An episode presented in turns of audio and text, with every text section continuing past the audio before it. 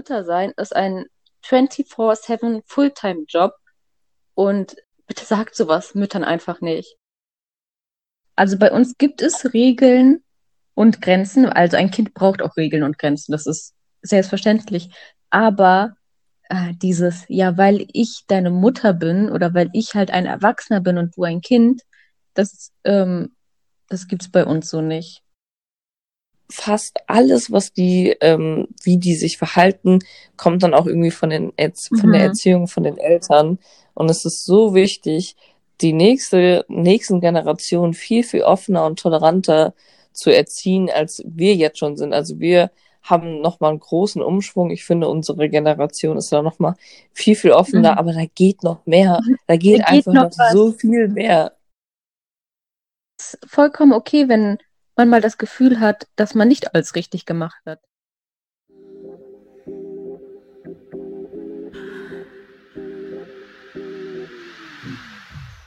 Hallo Leute, herzlich willkommen zu einer neuen Folge von Bin der, dann der, Dad. Schön, dass ihr wieder eingeschaltet habt und für die, die das erste Mal am Start sind, ein kleiner Überblick. In diesem Podcast erzähle ich über lustige Geschichten, die mir passiert sind, da da schon nicht einige passiert sind, spreche aber auch über ernstere Themen und welche, die mir einfach sehr am Herzen liegen, wie zum Beispiel Rassismus oder Homophobie, da ich gerne meinen kleinen Beitrag zu einer offeneren und toleranteren Welt beitragen möchte. Darüber hinaus will ich euch gerne Denkanstöße geben, dass ihr das Leben nicht allzu ernst nimmt und ich hoffe, am Ende der Folge habt ihr ein Lächeln auf dem Gesicht und was dazu gelernt. Meine Social Medias sind alle in der Beschreibung und jetzt ganz viel Spaß.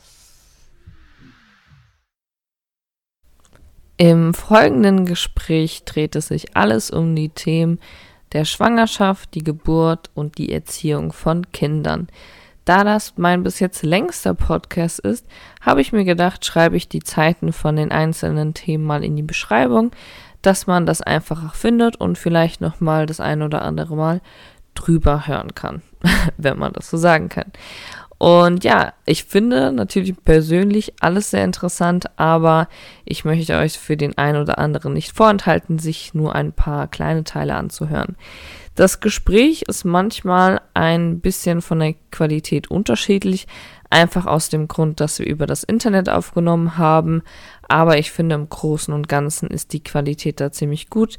Der eine oder andere qualitative Fehler ist leider drin, aber das kann man meistens nicht umgehen, wenn man das nicht in Person aufnimmt.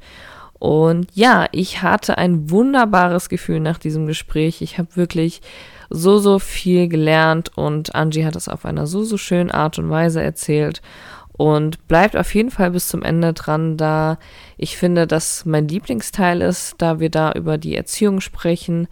Und ja, lasst es einfach auf euch wirken. Ich hoffe, ihr lernt einiges dabei und let's go. Heute habe ich meine erste Mom oder auch MILF im Podcast. Sag doch mal Hallo. Hallo.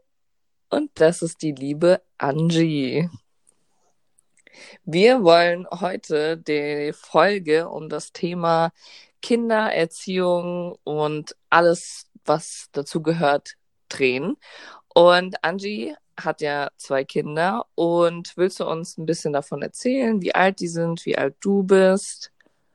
Ja, also ich bin 22, der Große ist zwei und der Kleine ist neun Monate. Ich musste selber überlegen. okay, also dann hast du dein erstes Kind mit 20 Jahren bekommen, was yes. in unserer Gesellschaft als jungen Jahren sind, was früher wahrscheinlich auch nicht so angesehen wurde. Aber das macht das Ganze nochmal besonderer, finde ich, und nochmal interessanter, obwohl es sowieso schon mega interessant ist. Und ich will davon so ein bisschen chronologisch äh, starten. Also dass wir erst davon anfangen, wie, ähm, wie du das sozusagen geplant hast, in Anführungsstrichen, dann äh, die Zeit der Schwangerschaft, dann die Geburt, so das danach und dann so ein bisschen die Zukunft, so habe ich mir das gedacht. Mhm. Und da wollte ich dann, also dass wir das dann auch ein bisschen unterscheiden, dass du dich am besten so ein bisschen hineinversetzt, wie du dich gefühlt hast, äh, als du dein erstes Kind bekommen hast und äh, dann halt auch wieder ein zweites Kind äh, bekommen hast, so dass du dich so ein bisschen in die Situation hineinversetzt, dass du da noch nicht so viel Wissen hattest, sozusagen, so wie du jetzt mhm. hast. Das fände ich ganz interessant. Und da würde ich als erstes gerne wissen, wann du das erste Mal dran gedacht hast, Mutter zu werden. Boah, das ist eine gute Frage. Also kann ich so gar nicht beantworten. Ich denke mal, unterbewusst war dieser Wunsch schon richtig früh da, auch noch in früheren Beziehungen. Aber da war halt der falsche Partner, der davon halt auch gar nichts hielt. Und im Endeffekt war es dann ja auch gut so. Das stimmt. Und wann war das dann so, dass du es wirklich in die Tat umgesetzt hast? War das kurz bevor du schwanger geworden bist oder wie hat sich das Ganze abgespielt? Ähm, das war ungefähr, also ich brauchte sechs Monate, um schwanger zu werden, kann ich ja auch sagen. Ähm, meistens denkt man, das geht ja relativ schnell, besonders wenn man jung ist. Aber ich finde jetzt sechs Monate waren für mich zumindest länger, als ich es mir vorgestellt habe. Und ja, das war dann schon relativ am Anfang unserer Beziehung, war uns das schon schnell bewusst, dass wir uns dafür entschieden haben. Voll schön. Und in diesen sechs Monaten, wie hast du dich da gefühlt? Weil ich habe da auch schon öfter von gehört, weil es gibt ja auch viele Frauen, die das gar nicht ähm, körperlich ähm, schaffen, schwanger zu werden. Also die haben einfach nicht die äh, Gegebenheiten sozusagen dafür. Und da fühlt man sich irgendwie so, oder die meisten fühlen sich dann so, als hätten die so eine Fehlfunktion, als würden die sozusagen äh, nicht das erbringen können, wozu sie sozusagen geschaffen sind. Also dafür, darf, also davon ausgegangen, dass man halt äh, Kinder gebären kann. Und hm. wie war das für dich? Also hast du da auch Selbstzweifel gehabt oder warst du da noch positiv gestimmt? Nee, auf jeden Fall ähm, kann ich das richtig nachvollziehen. Am Anfang dachte ich auch noch so, okay, das klappt halt alles ganz locker easy, weil ich sag mal so, man kriegt davon ja nicht so viel mit bei anderen. Man kriegt ja immer nur so die positiven Sachen mit, aber dann nach paar Monaten denkt man sich auch schon so, okay, was irgendwas stimmt nicht, entweder mit mir oder mit meinem Partner oder es soll nicht so sein. Aber es ist halt einfach richtig häufig so, also sechs Monate sind eigentlich noch richtig wenig, habe ich dann später herausgefunden.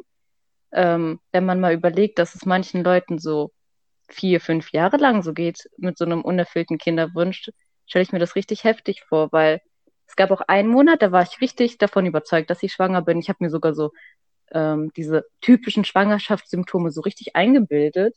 Und dann war dieser Test negativ und das war echt so, so ein richtiger Tiefschlag plötzlich. Das glaube ich. Das ist, das ist so krass, was auch was für ein falsches Bild vermittelt wird. Also dass man ja. so auch irgendwie gefühlt in der Schule lernt, ja, wenn ihr dann Geschlechtsverkehr habt, dann und ihr nicht verhütet, dann werdet ihr schwanger. Also ja, dann wird man die denkt, Frau man schwanger. denkt sich so, man denkt sich so, einmal nicht verhütet, zack, direkt schwanger. so wird das einem beigebracht, so ohne Kondom, zack, schwanger, kriegst direkt vier Kinder auf einmal. Ja, das stimmt. Also das ist so ein falsches Bild. Und das ist auch so ein bisschen, was ich hier mit der Folge machen will, weil es gibt so viel, was ich auch über dich gelernt habe, so in der Zeit, was du mir so zwischendurch so beigebracht hast und so Sachen, an die ich noch nie gedacht habe, mhm. aber die auch total viel Sinn geben. Und da bist du auf jeden Fall die richtige Ansprechperson. Und dann wollte ich dich fragen, also als du dann wirklich so gesagt bekommen hast oder einen Test gemacht hast und erfahren hast, dass du schwanger bist. Vielleicht kannst du uns so ein bisschen mit in den Tag führen. So, du hast bestimmt noch so eine genaue Erinnerung daran, wie das abgelaufen ist und wie du dich einfach dabei gefühlt hast. Ey, das klingt richtig verrückt, aber ich wusste es schon, bevor ich den Test überhaupt gemacht habe. Also 100 Prozent, ich wusste es so, wirklich 100 Prozent. Und zwar habe ich geträumt, dass ich schwanger bin, bin aufgewacht und ich wusste so, ich habe es nicht gedacht, oh, okay, cooler Traum oder vielleicht bin ich wirklich schwanger, sondern ich bin aufgewacht und war so, ich bin schwanger.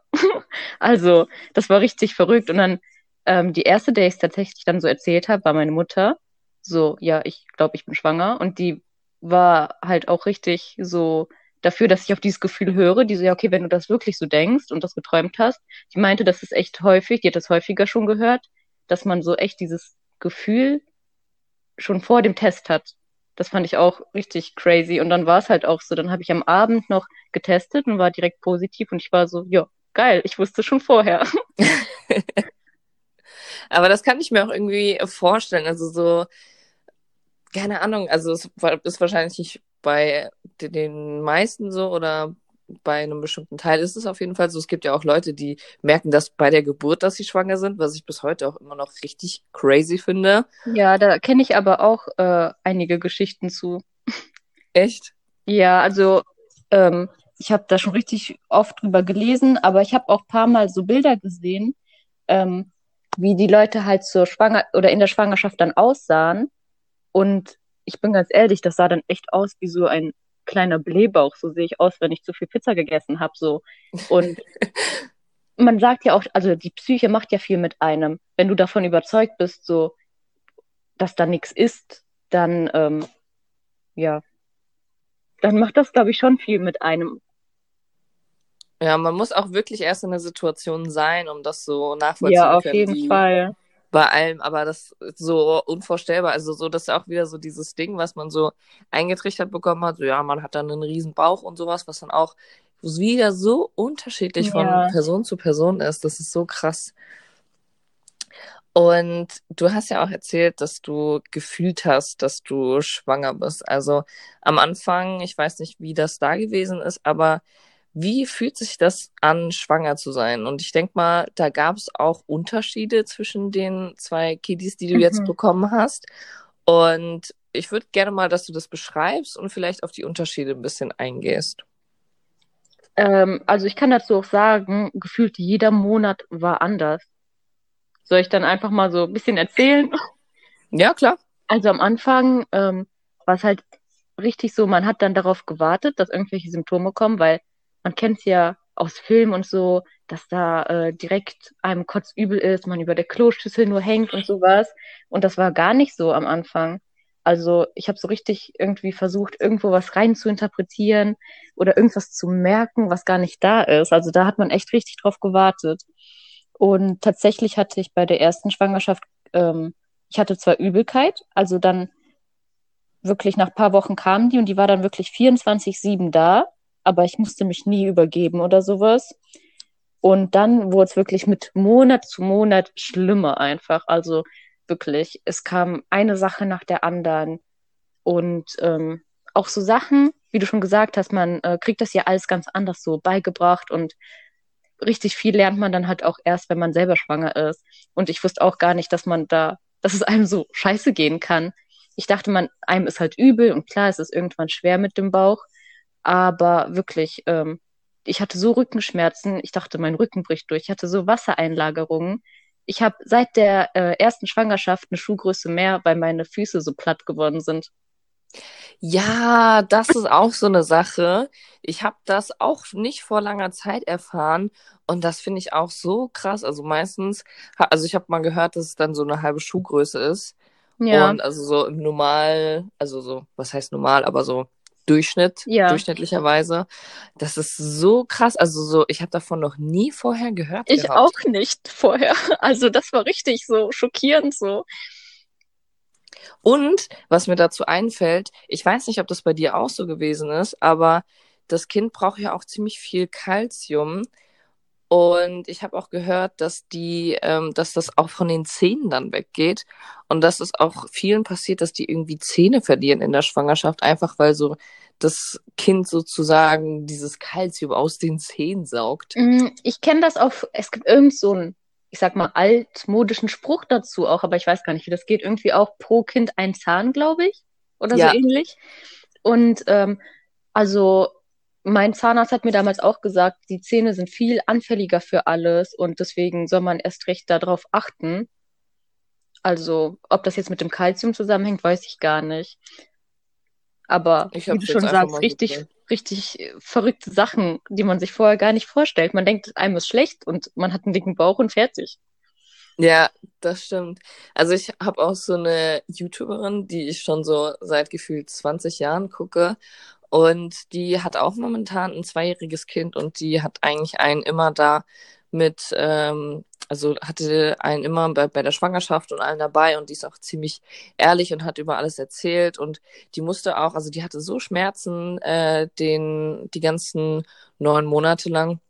Ich glaube, sie ja, neun Monate, weil das Kind kam, kam glaube ich, sogar noch ein bisschen früher. Mhm. Aber diese, diese, ähm, dieser Knochen, ich weiß nicht, wie der heißt, also im Englischen ist es Pelvic Bone. Mhm. Und äh, die hatte da so Schmerzen, dass sie auch gar nicht laufen konnte und eine Zeit lang einfach im Rollstuhl gesessen hat in ihrer Schwangerschaft, mhm. weil das so wehgetan hat und weil die Hüften halt so auseinandergeschoben ja. werden, weil es ja auch auf die Geburt sozusagen zugeht. Ja, das und, ist sogar richtig häufig. Also, okay, jetzt mit dem Rollstuhl nicht, aber wie du schon sagst, ähm, es, es liegt auch an den Gelenken, die werden alle weicher, damit sich halt alles so weiten kann. Und ähm, ja, einfach, einfach verrückt, oder? Also, wie viele Sachen man da nicht weiß, vor allem auch als Frau. Genau. Also, ich finde sowieso, jeder auf dieser Welt sollte davon wissen, auch generell das wertschätzen, was Frauen da eigentlich für eine richtig schwere Zeit haben. Vor allem, das ist ja ab der Schwangerschaft nicht vorbei. So, du hast ja. halt das Kind und es bleibt so. Und dass da die wenigsten von Bescheid wissen und dann auch noch so wenige Frauen so wenige Informationen haben mhm. und immer so dieses Filmbild vermittelt wird, so, dass sie jeden Morgen kotzen, aber so denen ansonsten es gut geht. Das ist so verrückt. Da musste so viel mehr Aufklärung gemacht werden. Mhm. Ja, ich frage mich und auch immer, woran das liegt. Also, dass die Leute irgendwie nur dieses Filmbild haben. Eigentlich hat man ja das Gefühl, wir leben in so einem in so einer aufgeklärten Gesellschaft, in, besonders in Deutschland, aber irgendwie fehlt es da doch noch definitiv. Und welche Unterschiede hast du jetzt bei den zwei bemerkt? Bei der Schwangerschaft? Mhm. Also die zweite Schwangerschaft war ich dann nur am Kotzen. Aber das war auch ganz anders als in diesen Filmen oder wie man sich das vorstellt. Ich habe mir das so vorgestellt. Oh, mir ist so übel. Ich gehe und ne, muss mich da übergeben und dann stehe ich auf und fertig. Bei mir war es so wirklich, ich konnte nicht aufstehen, ich konnte nichts. Ich hing da über dieser Kloschüssel und ich war nur am Reiern. Ich wirklich, alles hat gestunken. Ich habe mich selber gerochen und fand meinen Körpergeruch so eklig, dass ich kotzen musste. Uff. Ich konnte nicht in die Küche gehen. Ich habe nichts gegessen, nix, gar nichts. Das ist krass. Das ist richtig und heftig gewesen, ey. Und dieses typische Frauen in der Schwangerschaft essen alles, so Salzgurken, äh, nicht Salzgurken, Gewürzgurken, Gewürzgurken und sowas. Hattest du da irgendwas, was ja. du normalerweise nicht gegessen hast? Also ich habe es normalerweise auch gegessen und bei mir war es auch immer so phasenmäßig. Ähm, beim ersten weiß ich es gar nicht mehr so genau. Da habe ich halt, wow, gefühlt alles gegessen. Alles war richtig lecker, aber eher so deftige Sachen. Wirklich so mhm. Pizza, so richtig fettiges. Döner, Pizza, Nudeln mit irgendwas. Und ich weiß noch ganz genau, einmal hatte ich so Lust auf Nudeln, einfach mit Ei so angebraten. Und wir hatten keine Eier und ich habe richtig geheult. und dann, und es war irgendwie Sonntag oder so, und dann habe ich ähm, eine damalige Freundin gefragt, ob die Eier daheim haben und bin zu Fuß dahin gelaufen, habe mir zwei Eier abgeholt. Ich bin nach Hause gelaufen und habe dann Nudeln mit Ei gemacht und habe die gegessen. Und dann war wieder alles gut. Richtig crazy. Also das war dann aber auch wirklich auch so ein Ding. Man denkt nicht, wie schlimm diese Hormone sind. Das war dann äh, zu dem Zeitpunkt war das halt wirklich schlimm für mich, dass ich keine Eier daheim hatte. Das war wie so ein Weltuntergang. Das war richtig dramatisch. und beim zweiten, beim zweiten, das kann ich auch noch erzählen. Also ich esse halt normalerweise, ich würde mal sagen, recht abwechslungsreich und so, aber halt ähm, ich hatte dann irgendwie eine Phase, ich hatte plötzlich so Lust auf Radieschen. Ich denke mal, ich glaube, das ging eine Woche, dass ich jeden Tag einfach so ein Bund gesnackt habe, ein Bund Radieschen. ja, und jetzt äh, kann ich die nicht mehr essen. also wirklich ungern. Hast du übergegessen von denen? Ja, sozusagen. Hast du die einfach so gegessen oder mit so einem Dip? Nö, einfach so. Vor allem so Radieschen, also stell dich, ich habe schon Radieschen so gegessen, aber jetzt nicht in so einem Bündelweise. Und ich stelle mir das so ein bisschen vor, wie wenn du zu viel Ananas isst, dass deine Zunge irgendwann wehtut. Ist das nicht auch so? Nö, aber halt, wenn ich mir so, keine Ahnung, wenn ich jetzt so Radieschen esse, dann generell, das hat ja auch gar nicht so einen krassen Geschmack. Also das schmeckt, finde ich, so wässrig, bitter und das war's. Ich weiß nicht, warum ich das so geil fand. ja, richtig komisch auch, was der Körper dann immer für Ideen kommt, ne? Ah, und Eis, Eis. Egal, welches Eis. Ich saß so abends irgendwie am PC oder am Handy oder sonst was, wenn der Große schon geschlafen hat und ich habe einfach mal so, ich hatte immer so mehrere Sorten Eis im Gefrierschrank und dann habe ich so von jeder Sorte eins gegessen, also schon so zwei, drei, vier verschiedene Sorten dann jeden Abend. Aber warum sollte man sich auch zurückhalten? Also wirklich, da würde ich auch die ganze ja, Zeit äh, essen. Man wird eh fett, also. Wenn du jetzt mal dich vorstellst, als du das erste Mal schwanger gewesen bist, welche Ängste haben dich da während deiner Schwangerschaft sozusagen begleitet? Und ähm, ja, also wenn du darüber sprechen willst, mhm. ähm, gibt es natürlich auch Ängste, die man nicht mit allen teilen möchte. Aber da gibt es wahrscheinlich auch ein paar Sachen, die dir da einfallen. Mm, also ehrlich gesagt war es bei mir eher andersrum. Ich habe mir während der ersten Schwangerschaft sogar sozusagen zu wenig Sorgen gemacht. Ich bin so richtig davon ausgegangen, ja, die Geburt wird richtig gut, man muss sich nur darauf einlassen, weil ich halt versucht habe, so viel Positives wie möglich auch darüber zu lesen und sowas. Und ähm, ich habe aber nie darüber nachgedacht, was ist, wenn irgendwas passiert, was ist, wenn irgendwas nicht so läuft wie geplant oder so. Und ähm, halt, ich weiß nicht, mir ging es dann teilweise so schlecht während der Schwangerschaft, dass ich gar nicht an irgendwie irgendwas in der Zukunft gedacht habe, weil ich war so beschäftigt mit der Schwangerschaft selber. Wenn du dich jetzt in deiner Schwangerschaft ähm, schlecht gefühlt hast, mhm. hattest du irgendwelche Ansprechpartner, mit denen du darüber gesprochen hast? Hast du Bücher gelesen? Hast du irgendwie mit anderen Müttern gesprochen? Also das Problem war dann halt natürlich auch, dass ich halt die erste so im Freundeskreis und auch Bekanntenkreis war. Und wenn man dann versucht hat, mit jemandem darüber zu reden, also klar, ne, man hat irgendwie dann so ein bisschen nette Worte bekommen, aber so richtig nachvollziehen kann es dann ja trotzdem niemand. Und ich bin ganz ehrlich, also ähm, irgendwie hat das Internet da so seine guten und schlechten Seiten, weil zum Beispiel, wenn es dann einem schlecht geht und man irgendwelche Schmerzen hat und man dann googelt, dann kommt da ja natürlich immer so das Allerschlimmste, sag ich mal.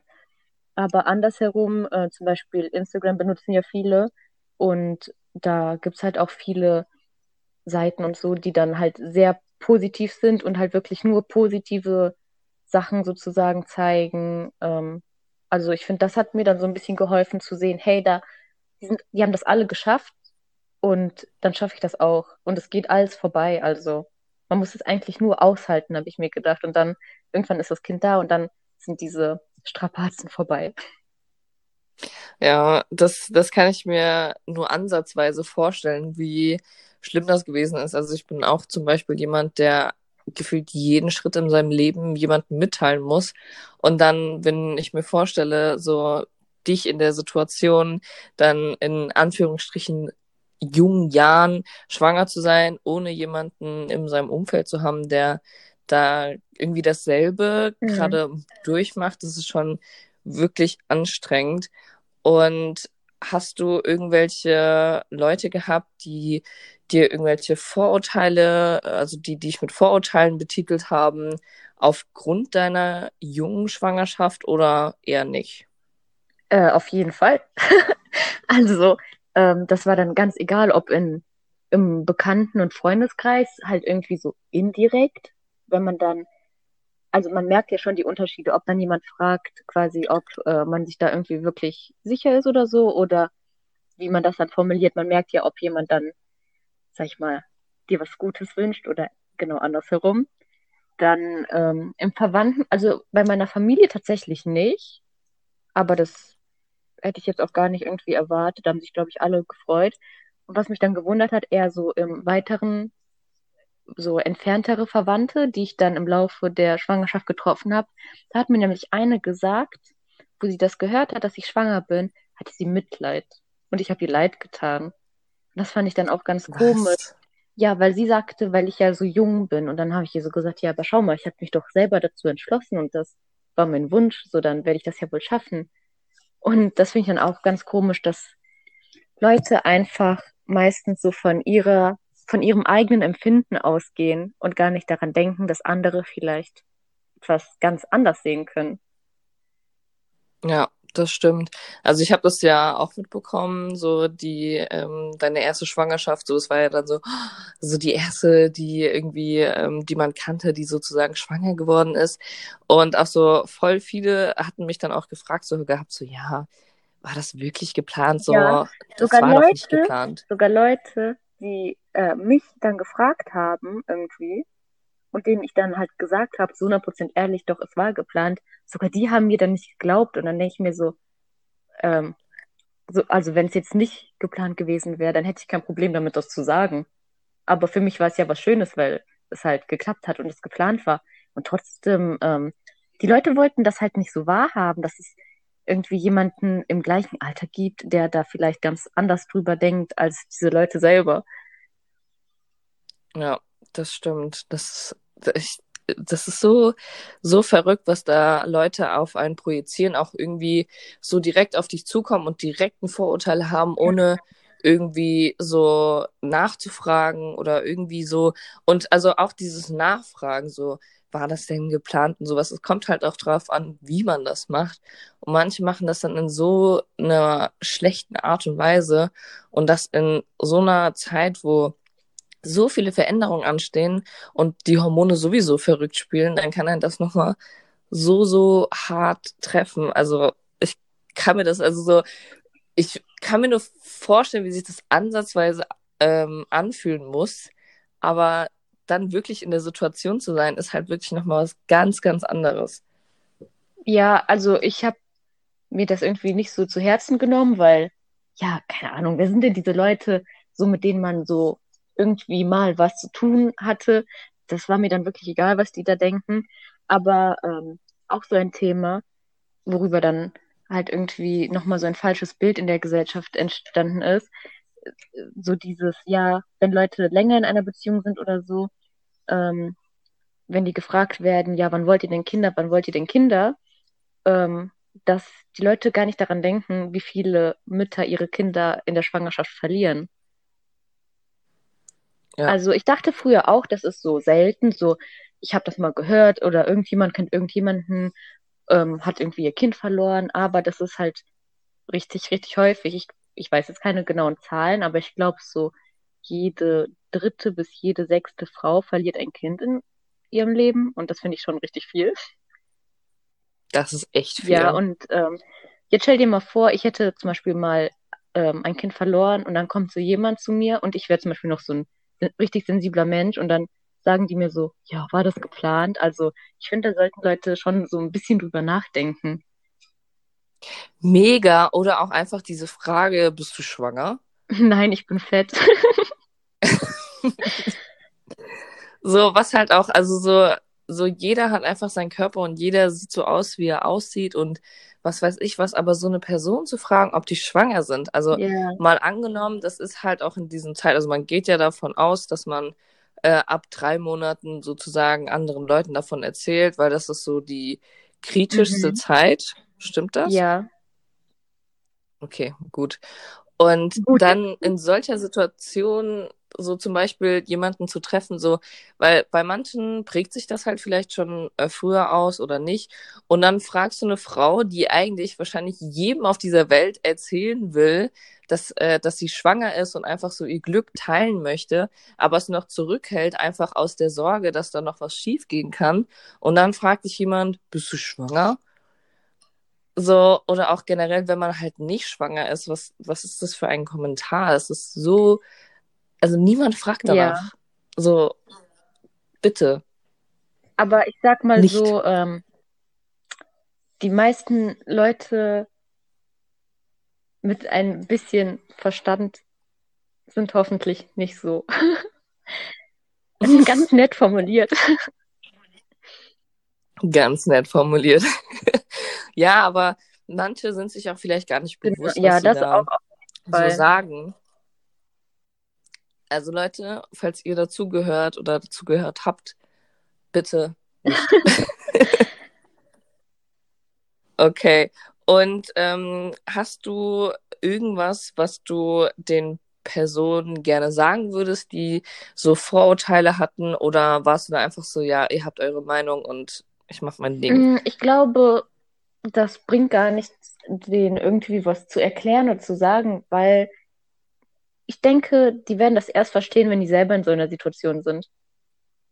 Weil für die ist das vielleicht ganz weit entfernt, sowas mit Kindern und sowas, so, ja, irgendwann mal vielleicht. Manche Leute wollen auch gar keine Kinder und haben sich damit so absolut null beschäftigt.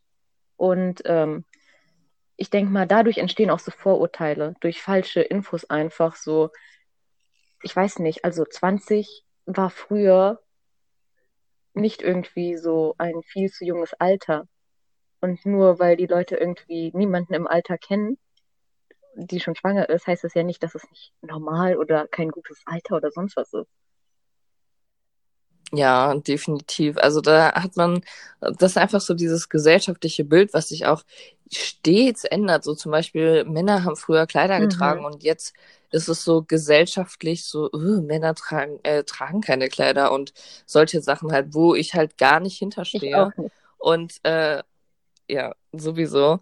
Und sowas halt auch mit äh, der Schwangerschaft oder Kindern bekommen oder sowas. Früher haben, haben die Leute noch, also die Leute, die Frauen, viel, viel jünger als heute Kinder bekommen. Und heute gibt es auch voll viele, die sich dann auch bewusst Mhm. dagegen entscheiden. Genau.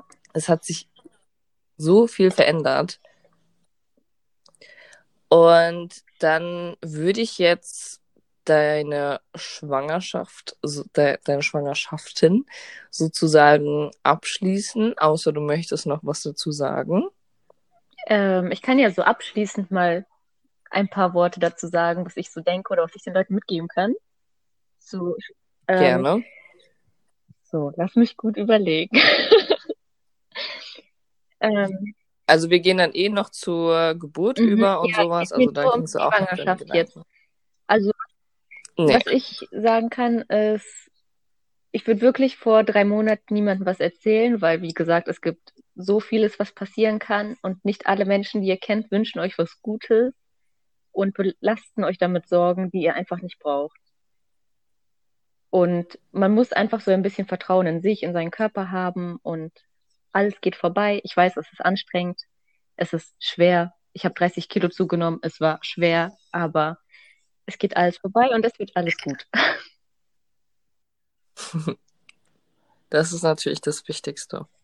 So, dann kommen wir jetzt zum Abschnitt Geburt. Nächstes Kapitel. Ja, Kapitel 2. also, ich würde gerne mal von dir eine kleine Geschichte oder Erinnerung sozusagen an den Tag deiner ersten Geburt haben. Also so, dass du dir jetzt mal vorstellst, wie das damals abgelaufen ist. Und da würde ich am Anfang wissen wollen, wie du dich den Tag über gefühlt hast. Also, ähm, da fängt es auch schon wieder an mit Sachen, die man beigebracht bekommt und sowas. Ähm, also es war kein Tag, es waren mehrere Tage. Und es ging nicht von selber los. Davon geht man ja auch irgendwie oft aus, sondern das war tatsächlich so, ich war schon einige Tage über dem Termin. Also es gibt ja immer diesen errechneten Geburtstermin. Und ähm, dann ab einem bestimmten Datum darüber muss man halt jeden Tag zum Arzt.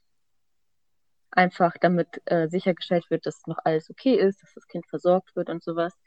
Und da muss man halt auch schon ins Krankenhaus fahren. Das reicht dann nicht mehr zum Frauenarzt zu gehen.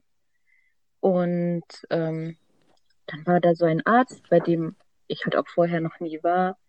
Der fing dann schon an mit, ja, Sie sind ja recht klein und ähm, das Baby ist recht groß und man muss mal jetzt gucken, wenn es langsam nicht losgeht, ob man nicht einen Kaiserschnitt in Erwägung zieht und sowas.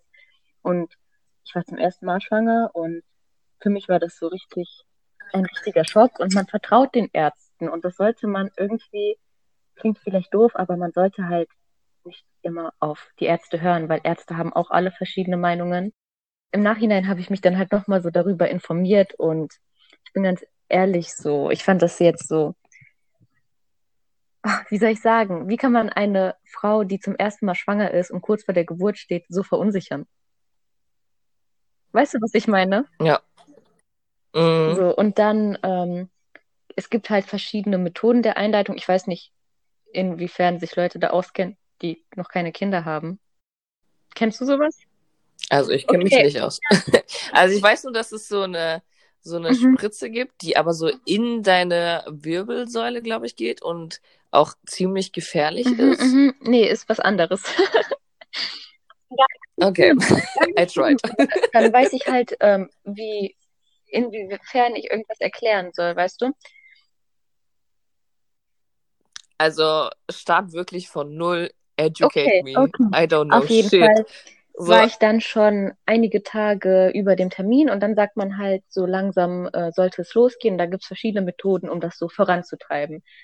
Da gibt es so ganz klassische Dinge wie ähm, spazieren gehen, Treppen laufen, scharf essen und sowas, was du halt selber alles versuchen kannst. Und dann, ähm, wenn die Ärzte oder sonst wer der Meinung sind, man sollte da, dem halt noch irgendwie so einen kleinen eine kleine Methode ähm, anwenden, damit es noch ein bisschen schneller geht, geht, so eine Starthilfe, sag ich mal, zu geben. Das kann dann mit Medikamenten gemacht werden. Da gibt es verschiedene Medikamente, da kenne ich mich auch gar nicht so genau aus. Und dann ähm, gibt es halt auch, das heißt iPod-Lösung. Das wurde zum Beispiel bei mir gemacht. Ähm, so genau kann ich das jetzt gar nicht erklären, aber da wird quasi von äh, der Fruchtblase die ist da irgendwie an deinem Gewebe so ein bisschen fest und das wird so gelockert. Und das gibt halt deinem Körper so ähm, ein Zeichen, dass es losgeht sozusagen. Und man erhofft sich, dass es dadurch Wehen anregt. Kannst du dir das ein bisschen vorstellen? Mhm. Da mhm. fummelt einfach ein Arzt in dir rum und es wird weh und dann los. so war's. Er hat mir nichts gesagt, also wir machen eine iPhone-Lösung. Kennen Sie das? Ich so, ja, schon mal gehört. Zack, Arm drin. So, what? Ja, so war es, so wirklich. Also das ist einfach nur crazy. Und ähm, okay, krass. Ja, genau. Und ähm, dann danach habe ich natürlich sofort so gegoogelt. ich weiß nicht, ist doch glaube ich so das erste, was man macht. Ähm, und mm. da stand dann, es ist eine 50-50 Chance, ob es jetzt wen anregt oder nicht. Und bei mir war es dann tatsächlich so, dass es schon kurz danach angefangen hat mit den Wehen, ähm, relativ schwach aber halt schon so, dass man merkt, okay, es sind Wehen, dass es irgendwann bald mal losgeht. Und ähm, dann bin ich aber ganz normal nach Hause gefahren, beziehungsweise ich wurde gefahren von einem Kumpel. Und dann zu Hause habe ich gemerkt, okay, es wird schon immer intensiver und wirklich unangenehm, aber noch nicht so, dass ich jetzt schreien oder heulen oder sonst was musste. Und tatsächlich hat sich das dann echt lang so gezogen. Also ich habe dann noch mal eine Nacht zu Hause geschlafen, beziehungsweise habe es versucht. Ich weiß ja noch ganz genau, ich habe, glaube ich, zwei Stunden insgesamt geschlafen und die Nacht davor auch, weil mit einem riesen Bauch ist es einfach unglaublich schwierig zu schlafen mit den ganzen Beschwerden. Das heißt, ich habe zwei Nächte, insgesamt vier Stunden geschlafen. Du kannst dir vorstellen, wie meine Ui. Laune war. Und dann oh, nächsten ja. Morgen habe ich dann auch schon gesagt, ja, ich glaube, es geht jetzt langsam los. Ähm, aber mein Freund ist dann halt noch auf die Arbeit gefahren kam dann am Nachmittag nochmal wieder. Also das hat sich echt lang gezogen. Und dann war es halt wirklich so, dass ich gesagt habe, ich halte es nicht mehr alleine aus, ich möchte jetzt gerne ins Krankenhaus. Und dann äh, sind wir ins Krankenhaus gefahren und ähm, kennst du so ein bisschen die verschiedenen so Stufen einer Geburt? Weißt du, wie das so voranläuft? Oder? Also ich weiß nur von 10 Zentimeter. Ja, ja, genau, genau. Der Muttermund muss ungefähr ja, nicht unbedingt 10 Zentimeter, also bei 8 Zentimeter, glaube ich, ähm, sagt man, es ist die Austreibungsphase. Ja. Und du musst dir vorstellen, ich habe halt quasi schon den Tag davor Wehen gehabt, dann die Nacht, aber halt immer mit Unterbrechung, auch mal eine Stunde oder zwei nix. Was halt schlecht ist. Die müssen regelmäßig und die müssen stark sein, damit da was passiert. Und ähm, dann war ich noch den ganzen Tag zu Hause und wir sind erst nachmittags dahin gefahren.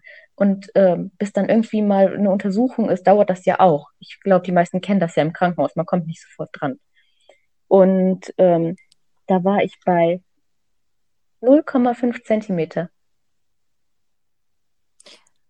Und dann dachte ich mir so, okay, ich werde das nicht schaffen, ich werde das nicht überleben, was soll ich machen?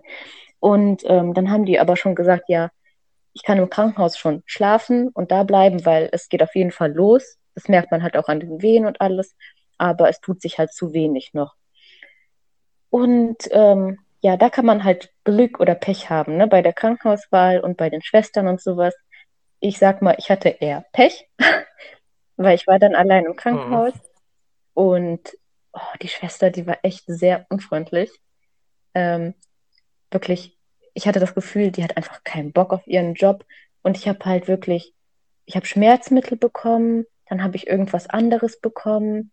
Und die hat mir nicht mal wirklich gesagt, was die mir da gibt. Und die war wirklich keine Hilfe. Die meiste Zeit war ich allein auf dem Zimmer, bin im Kreis gelaufen, weil die Wehen sind halt so schmerzhaft. Ich konnte nicht sitzen oder liegen oder stehen. Ich musste halt wirklich rumlaufen. Das ist bei jedem unterschiedlich, das ist ganz verschieden. Und ich war wirklich auf dem Gang und im Zimmer und bin einfach rumgelaufen. Und das fand ich halt auch so ein bisschen schwierig, weil es war mein erstes Kind und da hätte ich mir so ein bisschen ähm, gewünscht, dass ich halt mehr gewusst hätte, wie ich irgendwie reagieren soll, was ich machen soll. Und ich hätte einfach dreister sein müssen, vor allen Dingen im Krankenhaus, weil ich habe mich so abwimmeln lassen, weißt du? Und mhm. dann ähm, bin ich die ganze Nacht da rumgelaufen also wirklich die ganze Nacht. Und am auch mm, gar, gar nicht geschlafen. Also ich habe ich hab ein Medikament bekommen, die hat gesagt, das macht müde. Und dann habe ich wirklich mich gezwungen, mich hinzulegen und versucht ähm, zu schlafen, wenigstens die Augen zuzumachen. Aber ich weiß nicht, was für ein Medikament das war, auch heute nicht. Ähm, ich habe total Paranoia davon bekommen. Ich dachte, ich sterbe da. Ja, ja, das war voll der Trip, Alter. Also das war richtig krass. Dass die da auch keinen aufklären. Hm, also ich so, weiß nicht, inwiefern das wissen ja eigentlich. Inwiefern das eigentlich so ist mit Verabreichen von Medikamenten, weißt du? Die sagt mir so, ja, ja, das macht müde und dann schlafen sie. Fertig. Das ist so krass. Also die müssen ja eigentlich schon vorher wissen? Also so haben die dich gefragt, ob das dein erstes Kind ist? Oder hm, es gibt, es gibt eine Voranmeldung sehen? im Krankenhaus. Das machst du schon während der Schwangerschaft. Bietest okay. dich an zum Kinderkriegen. ja, ja, ich hätte so. mal Lust. Äh, haben Sie noch einen Termin frei? Ja, und dann morgens ähm, konnte ich dann endlich runter. Also unten ist halt der Kreißsaal, das ist, glaube ich, bei den meisten, obwohl, ich weiß nicht, aber da war es halt so, das war ganz unten waren die Kreissäle und da sind halt die Hebammen und alles. Und dann war ich wirklich schon, ich war da unten und habe schon geheult und habe wirklich gesagt, ja, ich kann schon nicht mehr. Ich habe jetzt drei Nächte kaum geschlafen und es ist einfach richtig schlimm und alles. Und da war ich dann, glaube ich, bei zwei Zentimeter. Unvorstellbar. Also so, so was du mir gerade erzählt hast, ich hätte mir so vorgestellt, dass es mal Minimum fünf ja. oder sechs sind. Und dann dachte sowas. ich mir so, ja, okay, ciao, ich werde einfach sterben. Ich, ich werde ich werd das nicht überleben. Wie soll ich das machen? Und ähm, dann war da die Hebamme, die meinte dann so, die hat halt gesehen, ich war schon am Ende meiner Kräfte und, und es ging noch nicht mal richtig los, weißt du? Und dann waren die so, ja, ähm, dann eine PDA, oder? Und eine PDA ist halt das, was du erzählt hast. Das ist ähm, eine oh Gott, wie heißt das? Perinatal-Anästhesie oder so. Das ist, du kriegst halt eine Nadel in dein, ähm, in dein Rückenmark. Stimmt. Mhm. Und dann bist du halt sozusagen unten gelähmt. Das ist auch so gefährlich, ja, ne? Also, also habe ich gehört. Also, du kriegst so Zettel zum Unterschreiben. So kann sein, also das Risiko ist natürlich jetzt nicht so krass hoch, aber du kannst halt querschnittsgelähmt werden oder dies oder das. Du musst es halt unterschreiben, wenn du das haben willst, ne? Die Risiken. Vor allem in so einer Situation, so du liegst da. alles. Ja, so, also erstmal, die geben dir irgendwelche Medikamente und erzählen dir nicht, was das ist, dann äh, bist du da mit wen, willst einfach nur, dass es endlich vorbei ist? Und dann musst du irgendwas unterschreiben. Das ist ja irgendwie so also bei den meisten glaube ich, dass da einfach so viel Druck ist, auch wenn man sich vielleicht vorher gesagt hat, nee, da, das ist mir zu gefährlich, dass man in solchen Moment dann einfach sagt, hier komm, ich Ja, vorher unterschreibe gab es ja diese Anmeldung, wie schon gesagt, und da habe ich auch, du kannst auch deine Wünsche und so äußern, weißt du, da habe ich auch gesagt, ja, am liebsten ohne Schmerzmittel. Und ähm, nee, PDA wirklich nicht, das ist ja gefährlich, davor habe ich Angst. Und da habe ich halt einfach alles unterschrieben. Also ich glaube, ich hätte da meine Seele verkauft, hätten die mir da was zum Unterschreiben hingelegt. Und ähm, genau, und dann lag ich da und es wurde halt wirklich besser. Und dann ähm, kam auch mein Freund morgens und dann war es halt wirklich so, dass ich wirklich ein bisschen schlafen konnte. Also ich bin da eingeschlafen, so zwischendurch. Ich weiß es nicht. So, ich glaube, eine Stunde oder zwei. Und dann bin ich immer wieder so bei den Wehen aufgewacht. Aber die waren halt nicht so stark, ne? Man merkt die, aber es ist halt einfach so, wie so ganz doll abgeschwächt. Weil du kannst ja auch deine Beine und so nicht bewegen. Du kannst ja nichts machen dann. Also deine Blase Krass. ja auch entleert und so. Du, du kannst einfach nichts machen. Oh Ja. mein Gott. Und Man stellt sich das Mhm. halt gar nicht so Nee, vor. man denkt halt so, man geht dahin, kriegt ein Kind und dann, oh, herzlichen Glückwunsch und fertig. Ja, halt wirklich so morgens hin, mittags äh, das Ja, Ding und abends nach Und Hause. ähm, dann war ich da halt und dann hat sich das halt immer weitergezogen und dann ähm, fing es an, dass die Wehen halt zu schwach geworden sind. Und ähm, es kann dann zu einem Geburtsstillstand kommen und so, und das ist halt auch nicht gut, ne? Also das ist ja auch Stress fürs Kind. Und dann habe ich zum Beispiel so ein Mhm. Mittel bekommen, dass ich wieder mehr Wehen krieg, gespritzt bekommen. Und dann war es wieder so doll, ähm, dass es halt zu stark war. Dann habe ich wieder was bekommen, was weniger Wehen gemacht hat. Und so weiter. Ja, ja, aber das ist ganz, Was? das kommt ganz häufig vor. Weil sobald du da mit Medikamenten eingreifst, das ist ja eigentlich was ganz Natürliches und du machst es damit einfach so kaputt, sag ich mal. Und ähm, Mhm. genau, und dann ist denen halt irgendwann aufgefallen, dass ich Fieber habe. Und dann habe ich mich halt gefragt, ob ich irgendwie Ui. krank war oder so. Das habe ich gemeint, nee. Dann haben die gesagt, okay, weil langsam wird es halt so ein bisschen gefährlich, weil es halt auch schon so echt lange dauert und das ist halt wirklich stressig fürs Kind und nicht, dass da was passiert. Und ähm, dann wurde gesagt, die gucke, also die nehmen mir Blut ab und schauen, wie die Entzündungswerte sind. Und wenn die zu schlecht sind, dann müsste man einen Kaiserschnitt machen. Halt einfach zur Sicherheit sozusagen. Und wenn nicht, dann könnte man halt weiter gucken. Und zu dem Zeitpunkt war ich schon so, ja, machen Sie einfach einen Kaiserschnitt, das ist mir schon egal.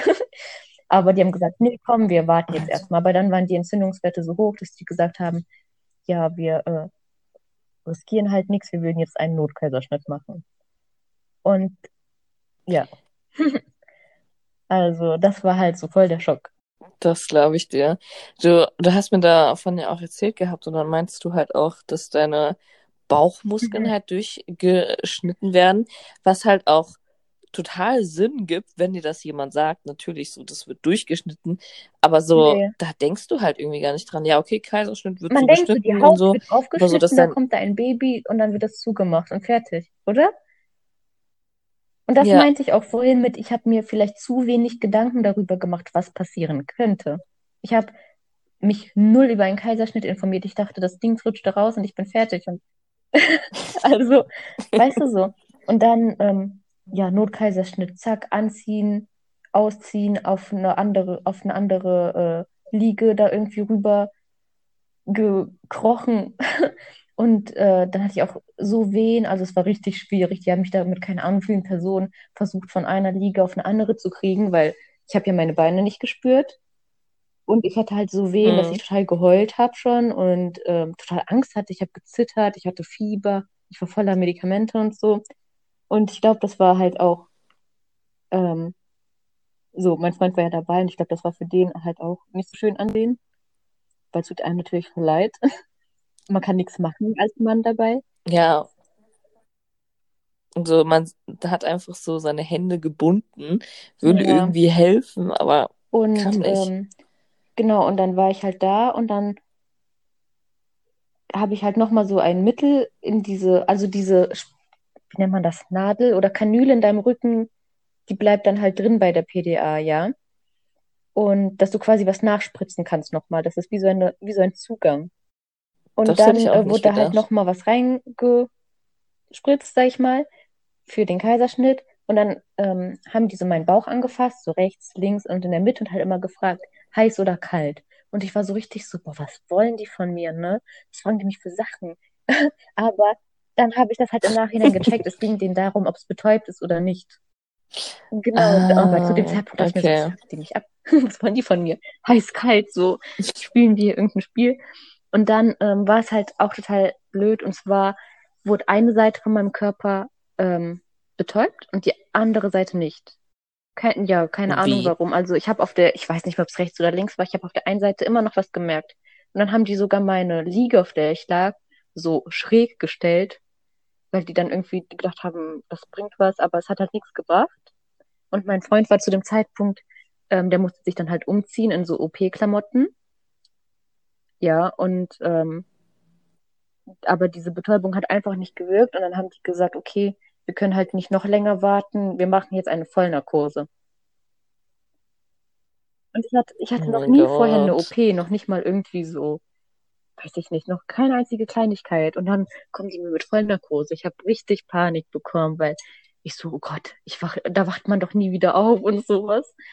Ja, aber ähm, da war ein ganz nettes Team, da hat auch eine meine Hand gehalten und gesagt so, ja, alles wird gut, soll ich deine Hand halten, soll ich deine Hand streicheln und sowas. Und ich war so richtig so, ähm, also wie soll man sagen, ich war halt einfach schockiert und habe dann auch gesagt, so, ja, ich habe voll Angst. Ähm, und dann war ich so, ich weiß nicht, zu dem Zeitpunkt, man ist halt so voll Emotionen, ich war dann so, ja, können Sie mir versprechen, dass ich wieder aufwache? Als auf ein Versprechen, was. Und Oh die war so, ja, ich Gott. verspreche es dir. Und dann, das hat mich irgendwie beruhigt, weißt du, dass ich nicht alleine bin. Und und durfte dann halt nicht mit Mhm. rein. Der war sich umziehen, kam wieder und dann waren die, sorry, Sie können nicht mit rein, Vollnarkose. Ja, ja, du darfst da nicht mit Was? rein. Ähm, Wieso? weiß ich nicht, aber darf man nicht. Also, ich weiß gar nicht, warum das so ist, aber falls was passiert vielleicht, so, weiß ich nicht. Krass.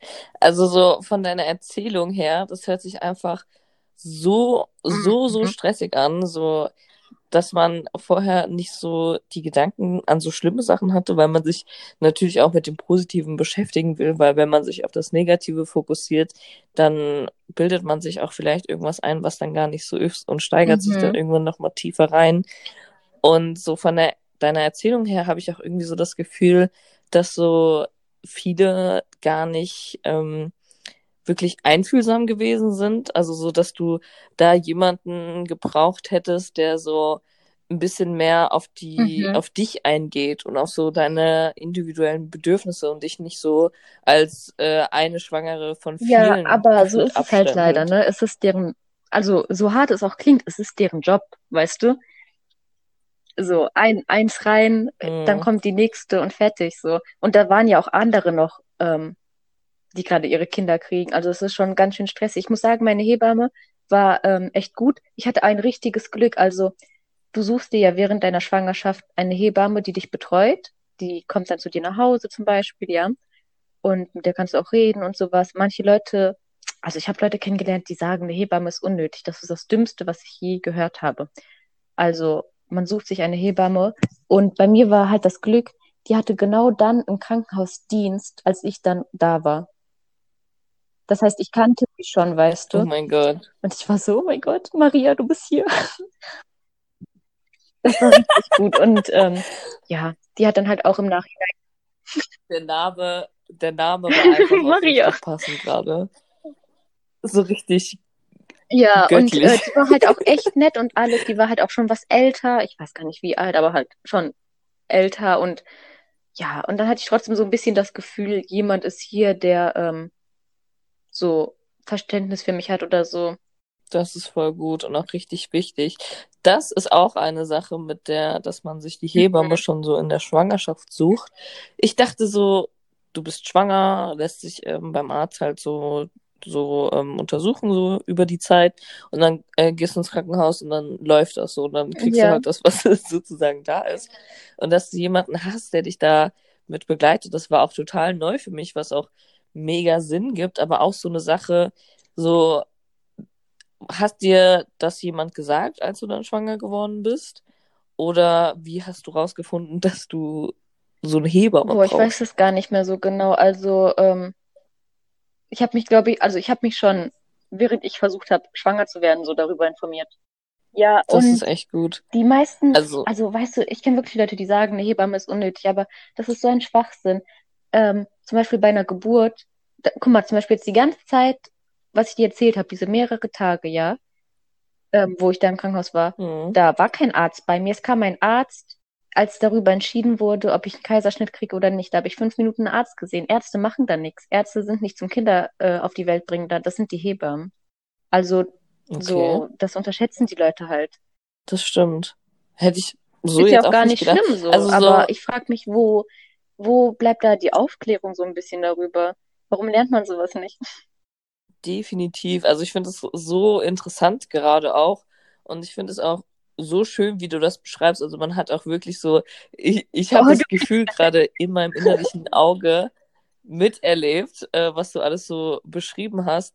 Und ich finde, das ist einfach so ein wichtiger, so mhm. wichtige Information, die man jedem, egal welches Geschlecht oder was auch immer, das sollte einfach jeder, Ja, jede wissen. und besonders man denkt halt auch so, ähm, wie schon, wie du zum Beispiel angefangen hast, so wie war der Tag? So man geht davon aus, irgendwie, ähm, erstens, dass es halt an einem Tag irgendwie passiert, weißt du? Auch wenn das vielleicht nicht so deine Intention mit Mhm, diesem, mit dieser Frage war. Und man geht halt davon aus, es geht von selber los und alles, weißt du? Ja. das stimmt. Ich habe auch so ein paar Wassergeburten, also Mhm. gesehen, in Anführungsstrichen, jetzt nicht so full on, aber ähm, so ein paar Ausschnitte davon habe ich auch gesehen und ich finde das richtig krass. Also manche machen das ja sogar ohne Mhm. Medikamente und sowas und so, hast du da mal Ja, dran gedacht doch, oder ist also bei diesem ersten, ähm, ich weiß gar nicht, ob es ein oder zwei Termine waren, so zur Anmeldung, da war halt auch mein Wunsch so, ich habe gesagt, ich hätte gerne Wassergeburt, wenn es klappt. Und ähm, das musst du halt auch wirklich im Voraus sagen, weil meistens brauchst du dann ein paar mehr Tests, die du vorher machen musst beim Arzt. An alle, falls ihr irgendwann mal Kinder Mhm. kriegt und eine Wassergeburt wollt. Ihr wisst Bescheid. Und ähm, da Und was geht's halt um so, so was, ähm, ich weiß nicht, wie das heißt, aber es gibt so Krankheiten, die du zum Beispiel haben kannst, ohne es zu merken. Und wenn du dein Kind dann im Wasser kriegst, ähm, irgendwie kann sich das dann so übertragen, weißt du? Und dann muss man das Mhm. halt vorher irgendwie wissen, weil dann muss dein Kind behandelt werden. Ist auch gar nicht schlimm oder so, aber muss man halt einfach abklären vorher. Und die Krankenhäuser dürfen dich dann zum Beispiel nicht in diese Wanne lassen, ohne diesen Test zu haben. So war es halt bei mir auch so, dass ich dann die Info bekommen habe, ja, dann brauchen wir den und den und den Test noch. Mhm. Und hast du dich dann dagegen Ich entschieden, habe einfach weil keine Sekunde daran gedacht, mit diesen Schmerzen in irgendeine Badewanne zu kriechen, ehrlich, ey. Ach so, es wäre noch äh, Ja, eine vor der, Option ja, ja, vor gewesen, der PDA und sozusagen. so und wo es auch losging und so, weil ich war so ein Mensch in der Schwangerschaft, hat mir so Baden echt voll gut getan, weißt du, ich bade gerne. Aber ähm, ja, ne, sobald du eine PDA hast, ist das halt gegessen, weil du bist halt zur Hälfte gelähmt. Ja, nee, ich hatte das gerade nur so verstanden, so, dass du irgendwie dann Doch, die doch, Tests ich hatte die gemacht gemacht. oder sowas. hätte es gern äh, ausprobiert oder so. Okay, krass. Auch wieder sowas. Ganz viele neue Informationen. Und wenn du das jetzt mit deiner zweiten Geburt in Mhm. Anführungsstrichen vergleichst, was ist da ähm, anders gelaufen? Hast du da eine andere Art gehabt, wie du sozusagen da rangegangen bist? Also Also erstens kann ich schon mal äh, vorab spoilern, die äh, Story der zweiten Geburt wird nicht mal halb so lang wie die erste sein. Also bei, da war es halt so, ähm, ja, ich, ich war halt trotzdem sehr zuversichtlich. Die erste Geburt war halt wirklich nicht schön, ne? Das merkt man ja von der Erzählung. So, so stellt man sich keine Traumgeburt vor. Das war gar nicht schön. Besonders, ich hatte halt äh, nach der Geburt immer noch Fieber. Ich habe dann Antibiotika bekommen. Es hat nicht angeschlagen. Ähm, ich hab, musste dann länger im Krankenhaus bleiben. Ich habe noch ein Antibiotika bekommen. Und man wusste halt nicht so recht, so woran es liegt und alles. Also das war echt nicht schön, kein schöner Start in eine Mutter-Kind-Beziehung, sag ich mal. Und ähm, ich war trotzdem, ich war trotzdem sehr zuversichtlich. Ähm, ich wurde auch mal angeschrieben, da hat jemand gefragt, ob es denn stimmt, dass man nach einem Kaiserschnitt nochmal einen Kaiserschnitt braucht. Also ganz viele denken das irgendwie. Und ja, ja, also ganz viele denken das, auch so in Was? im bekannten Verwandtenkreis habe ich das ganz oft mitbekommen, ja, du hast ja einen Kaiserschnitt, dann kriegst du ja noch einen. Besonders weil halt der Abstand ja echt klein war ähm, zwischen den Schwangerschaften. Aber das stimmt so gar nicht. Also ähm, Mhm. Das Risiko, es gibt halt das Risiko einer Uterusruptur, heißt das. Und zwar, dass halt die Narbe von innen sozusagen aufgeht unter den Wehen, weil ne, das dehnt sich ja alles aus. Und ähm, das Risiko steigt irgendwie von, Ja. ich weiß jetzt keine genauen Zahlen, also irgendwie von 0,1 Prozent auf 0,2 Prozent oder so. Und ähm, soll jetzt halt nicht blöd klingen, Okay. aber für ein Krankenhaus ist ein Kaiserschnitt halt, wie sagt man, äh, das bringt denen mehr Geld. Ganz einfach gesagt. Ganz einfach gesagt ist es halt so. Die Ärzte, ein Kaiserschnitt geht schnell, bringt denen mehr Geld und fertig. Ja. Ist unkomplizierter. So. Und ähm, ich habe da auch ein paar Ärzte dann in der zweiten Schwangerschaft getroffen, die auch so ein bisschen in die Richtung äh, Sachen gesagt haben, wo ich direkt gesagt habe, mm -mm, ich habe mich informiert, so, das ist so und so und so und fertig. Und ich will es trotzdem normal versuchen. Und ich hatte auch ganz tolle andere Ärzte, die ähm, mir da richtig gut zugesprochen haben, gesagt haben, ja, das ist so ein Schwachsinn, wir wissen gar nicht, warum Leute sowas denken. Und ja, ich hab, hatte halt trotzdem im Hinterkopf, es kann ähm, sein, dass es halt wieder schlecht läuft. Das ist halt so der erste große Unterschied. Ich wusste, wie schlecht es laufen kann, aber ich war trotzdem sehr zuversichtlich eigentlich. Das ist echt gut, dass du da so positiv geblieben Mhm. bist. Das ist wirklich so ein großer Unterschied, glaube ich. Also mental kann man da so, so viel und äh, so, so viel anrichten sozusagen oder verändern. Und was ich auch gerade nochmal hervorheben will, ist, dass du dich halt auch so informiert hast und dass du auch manchmal den Ärzten dann so gesagt hast, nee, ich habe mich informiert, so und so sieht das aus. Also, dass man Ja. da auch wirklich selbst sich so informieren muss und nicht so das Vertrauen in so einer Zeit auf andere unbedingt übertragen kann. Das ist so, so, so krass. Und ich finde es auch sowieso, Mhm. dieses, äh, dieser Kapitalismus ist ja sowieso, äh. aber so, dass halt auch wirklich in so einem Moment, wo ein Kind auf die Welt gebracht wird, dass da immer noch über den Geldfaktor sozusagen auch, ähm, also über den nachgedacht wird, so dass dann eher ein Kaiserschnitt vorgezogen wird, um ein bisschen mehr Geld zu machen, anstatt dass es Mhm. vielleicht für die Person in Anführungsstrichen unkomplizierter Ja, mit jeden der Fall. natürlichen Also, Geburt wäre. dann, deswegen würde ich halt auch immer gucken, äh, in was für einem Krankenhaus man sich anmeldet. So ein, also ich denke mal, jeder benutzt Google oder irgendeine andere Suchmaschine und kann sich da irgendwie mal so ein äh, paar Erfahrungsberichte und sowas durchlesen. Würde ich auf jeden Fall machen. Und wie würdest du das Gefühl beschreiben, wenn du jetzt nochmal an deine erste Geburt denkst und so, als du das erste Mal dein Kind gesehen hast Nix, oder ehrlich, wie, wie ist das abgelaufen? nichts. Man denkt, die ganz großen Muttergefühle kommen, da war nichts. Nichts? Also, ja, auf jeden Fall. Also, Okay, krass. Denkst du, das ich hängt war da, so mit guck mal, wie, wie lange ich nicht geschlafen habe. Ja, dann war ich mit irgendwelchen Medikamenten voll gepumpt und äh, ich hatte gerade eine riesen OP hinter mir.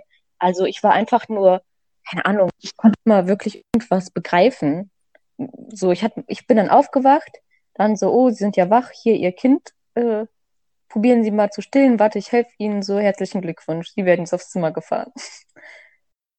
Da habe ich noch einen richtig Krass. guten Vergleich, da habe ich heute noch dran gedacht, Und dass ich das unbedingt ja, erwähnen möchte. Und zwar, ähm, wenn man Haustiere kauft, ja, in irgendeinem Zoofachhandel oder so, da wird man ja meistens so gefragt, so, ja, kennen Sie sich aus? Haben Sie einen Käfig? Haben Sie sich informiert? Wissen Sie äh, irgendwie was über die Haltung und so? Also, man wird voll ausgefragt, weißt du, ob man ein gutes Zuhause für dieses Tier bieten kann. Und beim Kind ist es so, du kriegst dieses Kind, du hast keine Ahnung, und du, dann heißt es ja herzlichen Glückwunsch, so, das ist ihr Kind, viel Spaß damit. Das ist irgendwie auch, äh, finde ich, so ein bisschen fragwürdig Ja, in unserer Gesellschaft. Das, das, das Mhm. stimmt. Also da muss halt wirklich sehr viel Eigeninitiative sein, dass man sich da so informiert. Aber krass, krass, so das so Ja, ich habe mir ist aufgeschrieben. das wirklich ein gutes Beispiel. Zum Glück hast du dran gedacht. Aber das, also so, ich, das Einzige, was ich mir da, naja, nee. So, und das Einzige, was mir jetzt als erstes eingefallen wäre, um das in Anführungsstrichen recht zu fertigen, ist, dass es so Unterschiede gibt, aber Ja. im Endeffekt sind die Grundprinzipien ja Und gleich. jetzt stell dir vor, du hast absolut, dich absolut nicht informiert, weil du dachtest, es Also, läuft alles und dann läuft es nicht und dann hast du keine Hebamme und dann hast du niemand und da, dann hast du irgendwie keine Familie, keine Verwandten, die irgendwie für dich, so als Beispiel, weißt du, und dann hast du keine Hebamme und dann sitzt du allein da und fertig. unvorstellbar, wirklich, was es da auch für Geschichten gibt und wie stark die Frauen sind und da solche Sachen durchstehen. Also, Mhm. oder auch in der Ja. Schwangerschaft, dass da irgendwelche Beziehungen kaputt gehen oder so, dass sie verlassen werden oder unvorstellbar, also wirklich unvorstellbar. Und wie waren dann die ersten Tage Ähm, so mit deinem ersten Kind? Ehrlich, Horror, Horror, hätte ich mir niemals so ausmalen können, wirklich. Man, man denkt halt, es kommen diese Muttergefühle sofort, weißt du? Da war nix. Ich war einfach nur müde, ich hatte Schmerzen, Mhm. ich war erschöpft und äh, fertig. Dann war da plötzlich so ein kleines Wesen und du hast einfach 100% die Verantwortung dafür, über ein Leben, so. Du kommst selber nicht mal klar. Du liegst da, ich konnte nicht mal Ja. auf Klo gehen. Man hat so einen Blasenkatheter da hängen. Und man kann nicht schlafen, weil man sich um dieses Kind kümmern muss. Und, äh, und dann soll man das stillen und weißt du, so, man ist plötzlich so. Ich habe mal gelesen, ähm, ich habe so einen Spruch gelesen, irgendwie, ähm, bei einer Geburt wird nicht nur das Kind geboren, sondern äh, es wird auch eine neue Mutter geboren. Warum geht es immer nur ums Kind? Oh, ich bin so Ich habe halt schlau. wirklich gerade so Richtigerweise. Gänsehaut bekommen. Honestly. Ja, richtig gut. Aber ja, das gibt halt auch so, so viel Sinn. Also so dieser Moment, wo du dann so, ich meine, so in der Schwangerschaft, so man weiß, man kriegt ein Kind und so und dann, aber so der Moment, wo das dann wirklich da ist, ist halt wahrscheinlich wie so ein Schlag ins Ja, Gesicht. So, und ähm, ob du du willst oder nicht, hast du kannst keine Mensch, Pause um du machen dich kümmern und musst. nichts. Also es ist jetzt deins. Das ist deine Sache, was damit passiert. So Ja, verrückt, vor allem, man kann auch so viel falsch machen. Unbelievable. Also wirklich so, so, so krass. oh, Und das wie weiß ich gar nicht du so genau, weil ich halt so du voller nach Medikamente alles Hause war. Ich, mir kam es halt ultra lang vor. Ich habe mich im Endeffekt selber entlassen, weil ich einfach nicht mehr sein, weißt du. Ich glaube, nach Mhm. drei oder vier Nächten, ich glaube nach vier Nächten, weil dann fing es halt an, die haben gesagt, wenn die Entzündungswerte, die ich da hatte, und ähm, weniger werden und das zweite Antibiotika quasi angeschlagen hat, dann kann ich heim. Aber das war denen irgendwie noch nicht gut genug, diese Werte. Und ähm, dann wollten die halt, dass ich da bleibe. Und ich weiß noch ganz genau, dann war es nur so, dann habe ich mit meinem Freund, während jemand im Zimmer war, irgendwie so gesagt, ja, kann ich das scheiß Antibiotika nicht daheim nehmen? Oder er hat das gesagt oder irgendwie so, weißt du? Und dann meinten die so, ach so, ja, doch, können sie auch machen. Und Mhm. ich war so richtig so, äh, was? So, wie bitte? Warum sagt das niemand? Ja, dann müssen sie aber halt unterschreiben, falls was passiert, so dass sie sich selber quasi entlassen, weißt du, dass es halt nicht auf Empfehlung der Ärzte ist. Ich hab gesagt, ja, unterschreibe ich gar kein Ding. So Krankenhausfeeling ist ja einfach nur ekelhaft. Ja, mega. Also ich kann jetzt von meiner Erfahrung erzählen, was nicht ansatzweise mit deiner vergleichbar ist. Aber ich hatte auch meine Mandel-OP und war dann auch äh, im Krankenhaus irgendwie eine Woche. Und ich habe Mhm. mich dann auch selbst entlassen, weil man kann einfach nicht mehr. Hattest du alleine ein Zimmer oder hattest du Ähm, auch noch jemanden ich mit war im Zimmer? alleine im Zimmer und das ist halt noch so eine Sache, das kann ich auch kurz erzählen. Ich habe so viel zu erzählen, Mensch. Und zwar, du kannst ein Familienzimmer buchen, so dass Gerne. der Vater mit im Zimmer schlafen kann, ja? Kostet extra, ist, glaube ich, sehr unterschiedlich, ja. Mhm. Ähm, ich glaube, so pro Nacht sind es grob irgendwie 100 Euro oder mehr. Ich sag mal durchschnittlich 100 Euro. Mhm. So, und es geht halt einfach darum, dass da ein zweites Bett gestellt wird, ja. Und der halt mit ist. Wir waren halt erstmal so, nee, brauchen wir wirklich nicht und so, weil ist halt Mhm. auch echt nicht günstig und ich dachte so, ja, ich krieg das schon alles hin und so. Und ähm, im Endeffekt von diesen ganzen Nächten, wo ich da war, ist er doch zwei Nächte geblieben, am Anfang und am Ende, glaube ich. Und sein Essen wurde irgendwie fast immer vergessen und das Bett neben mir war sowieso frei. Und ich, wir mussten halt trotzdem diese Rechnung da bezahlen. Wow. Ja, also ist- für die wäre es gar kein also- Unterschied gewesen. Was? Unbelievable. Vor allem in dieser Masse, dieses Krankenhausessen, Ja, wenn da eine Person mehr ist, also es sind halt wirklich wahrscheinlich ein paar Cent Unterschied für dich. Krass. Krass, krass, krass. Wirklich. Also, so, ich sitze hier gefühlt mit so einem offenen Mund und bin jedes Mal so, was? Aber möchtest du uns noch über deine zweite Geburt erzählen? Ja, also der erste große Unterschied ist schon mal, dass es ähm, von selber losging. Und ähm, zwar nachts. Und ja, also es war schon direkt so ganz anders. Und zwar waren es schon so richtig, ich will jetzt nicht sagen so richtig krasse Wehen, aber halt schon auf einem ganz anderen Level als bei der ersten Geburt, wo es schon so tagelang ähm, so mittelstarke äh, Wehen gab. Und dann ähm, bin ich noch ein bisschen liegen geblieben und sowas. Aber habe dann direkt, ähm, es gibt so Apps, womit du das halt so tracken kannst, deine Wehen. Die heißen irgendwie so Wehentimer oder sowas. Ähm, es ist nämlich entscheidend, wie lang die Wehen sind und wie kurz die Abstände sind, wenn man ins Krankenhaus fahren sollte, sagt man so. Mhm. Falls du das noch nicht wusstest. Das wusste ich tatsächlich schon. So. Und ähm, da habe ich direkt gemerkt, okay, das wird nichts mit Schlafen. Die Abstände sind sehr kurz. Also ich glaube, die waren drei Minuten, vier Minuten. Ich glaube, so vier, vier bis fünf Minuten. Und ich glaube, bei drei Minuten soll man ins Krankenhaus fahren. Oder so. Und äh, also es war richtig verrückt. Nach der ersten ähm, Schwangerschaft und ersten Geburt war ich so, okay. Dann bin ich aufgestanden. Und ähm, da war halt das Problem, so, wir hatten ja schon ein Kind daheim. Und der hat noch nie woanders geschlafen oder so. Und wir haben uns halt dazu entschieden, ähm, wenn es halt tagsüber losgeht, kommt halt eine Freundin quasi zum Babysitten, sage ich mal, dass er halt nicht aus seinem Zuhause rausgerissen wird. Und wenn es Mhm. nachts losgeht, ähm, haben wir halt gesagt, ja, schauen wir einfach mal, ähm, weil wahrscheinlich dauert es ja eh bis morgens, dann versuchen bis morgens zu Hause zu bleiben und dass sie dann morgens kommt. So. Sie hat gesagt, sie kann dann auch schon um sechs losfahren oder so, gar kein Thema, ja. Mhm. Sie konnte an jedem Tag, außer an einem, wo sie die Prüfung, wo sie eine Prüfung hatte. Oh, Ich so, I know where this is going. ja, und ich so, scheiße, was mache ich jetzt, ja? Weil ähm, du kannst ja nicht unter wen Auto fahren. Ich fahre ja eh kein Auto. Und ähm, ja, dann war ich so, was nun? Und ähm, ja, dann bin ich erstmal aufgestanden, bin ins Bad gegangen und habe erstmal so Leuten geschrieben, hey, bist du wach? so mitten in der Nacht so. Ich bin auch in einer Mama-WhatsApp-Gruppe.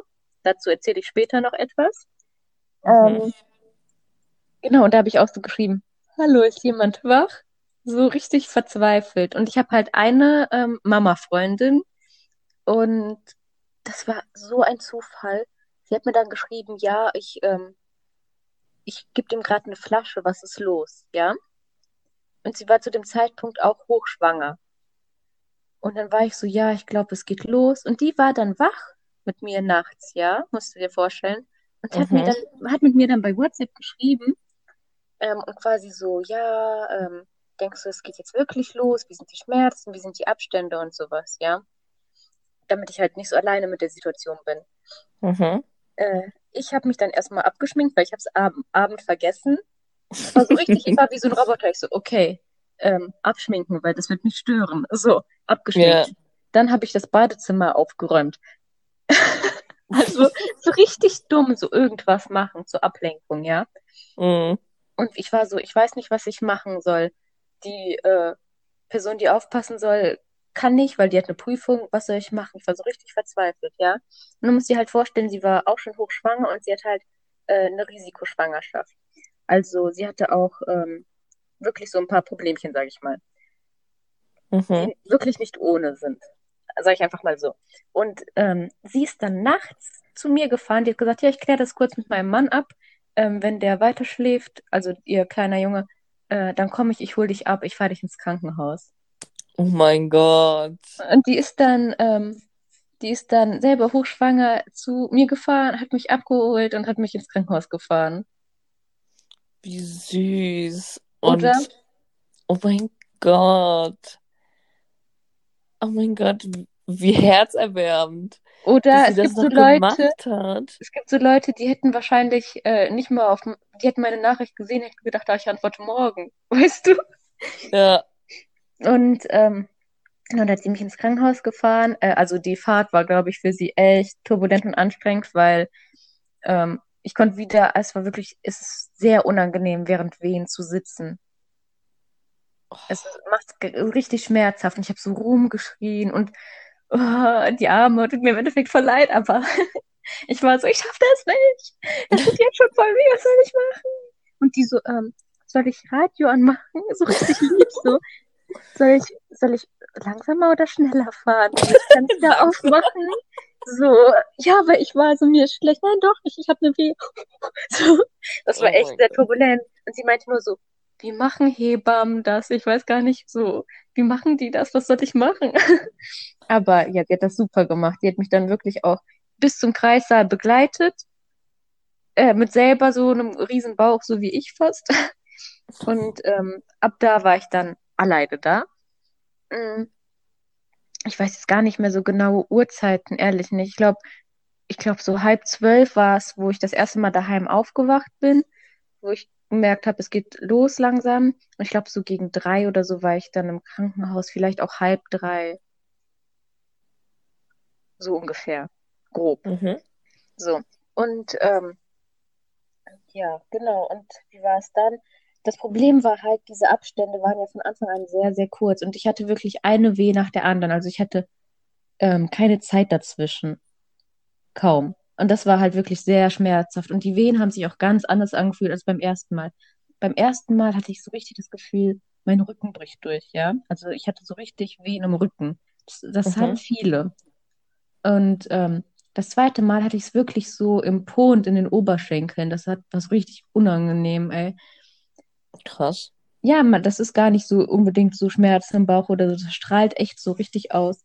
Und dann habe ich eine Spritze so in den Oberschenkel bekommen. Ich fand es zu dem Zeitpunkt so ein bisschen lustig, weißt du, wie so eine Kuh hat die mir so, die Hebamme, die gerade war, so zack, so in den Oberschenkel, so eine Spritze gerammt. Ich dachte so, gleich kippe ich um und werde zum Schlachter gebracht. Ähm, und ähm, das war dann halt echt dafür da, dass die Abstände ein bisschen größer äh, werden.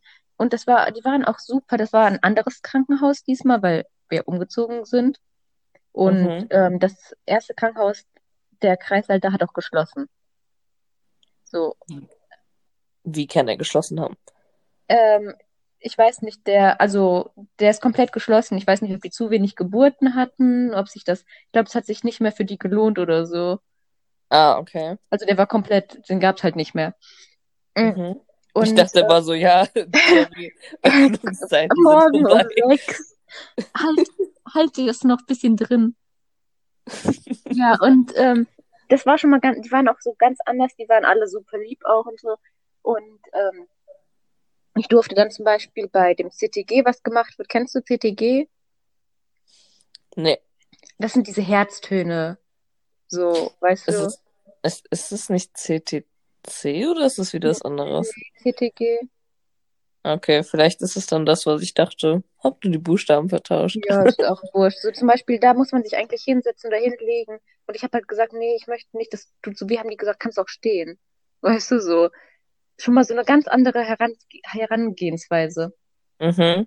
Und ähm, genau, und dann war ich da auch und ich hatte aber halt trotzdem so, es, die Abstände waren zwar größer, aber die Schmerzen waren halt wirklich schon sehr intensiv und ich wollte halt echt, ähm, ja, einen Kaiserschnitt, sage ich mal, vermeiden. Und dann war es aber halt trotzdem so, ja, entweder du hältst es halt jetzt aus und ich habe auch so Schmerzmittel bekommen, halt nichts Starkes. Man kriegt da am Anfang auch wirklich nur so Ibuprofen oder so, weißt du. Mhm. Und ähm, noch nichts Exotisches. und, und ja, dann war es halt so, ja, machen wir ähm, eine PDA oder nicht? Und ich war halt direkt so, ja, ich weiß nicht. Haben die gesagt, weil man ist halt in so einer Situation, man hat halt Schmerzen, ne? Man kann da jetzt nicht so klar denken. Ich war dann so, ja, hin und her gerissen, weil eigentlich nicht, aber eigentlich ist es halt nicht schlimm. Weil oft ist es halt so, viele Mütter sind so, ja, ich hatte eine Geburt ohne, äh, ohne PDA und ohne Schmerzmittel, aber es ist doch gar nicht eine schlechtere Geburt, nur weil du Schmerzmittel hattest. Mhm. Es wird halt leider richtig oft so vermittelt. Weißt du, ich hatte keine Schmerzmittel, ich hatte keine PDA. So, schön für dich, ich fand. Und trotzdem ja. wehgetan. Das also, stimmt. Die Schmerzen sind ja nicht weg, die sind halt einfach nur zum Beispiel, dass du mehr Zeit hast oder so, wie zum Beispiel beim ersten Fall, weißt du? Und mhm. ähm, dann hatte ich auch eine PDA und dann war es auch wirklich, wirklich angenehmer und besser. Und dann lag ich da mit den Wehen und dann wurde es mal mehr, mal weniger und alles.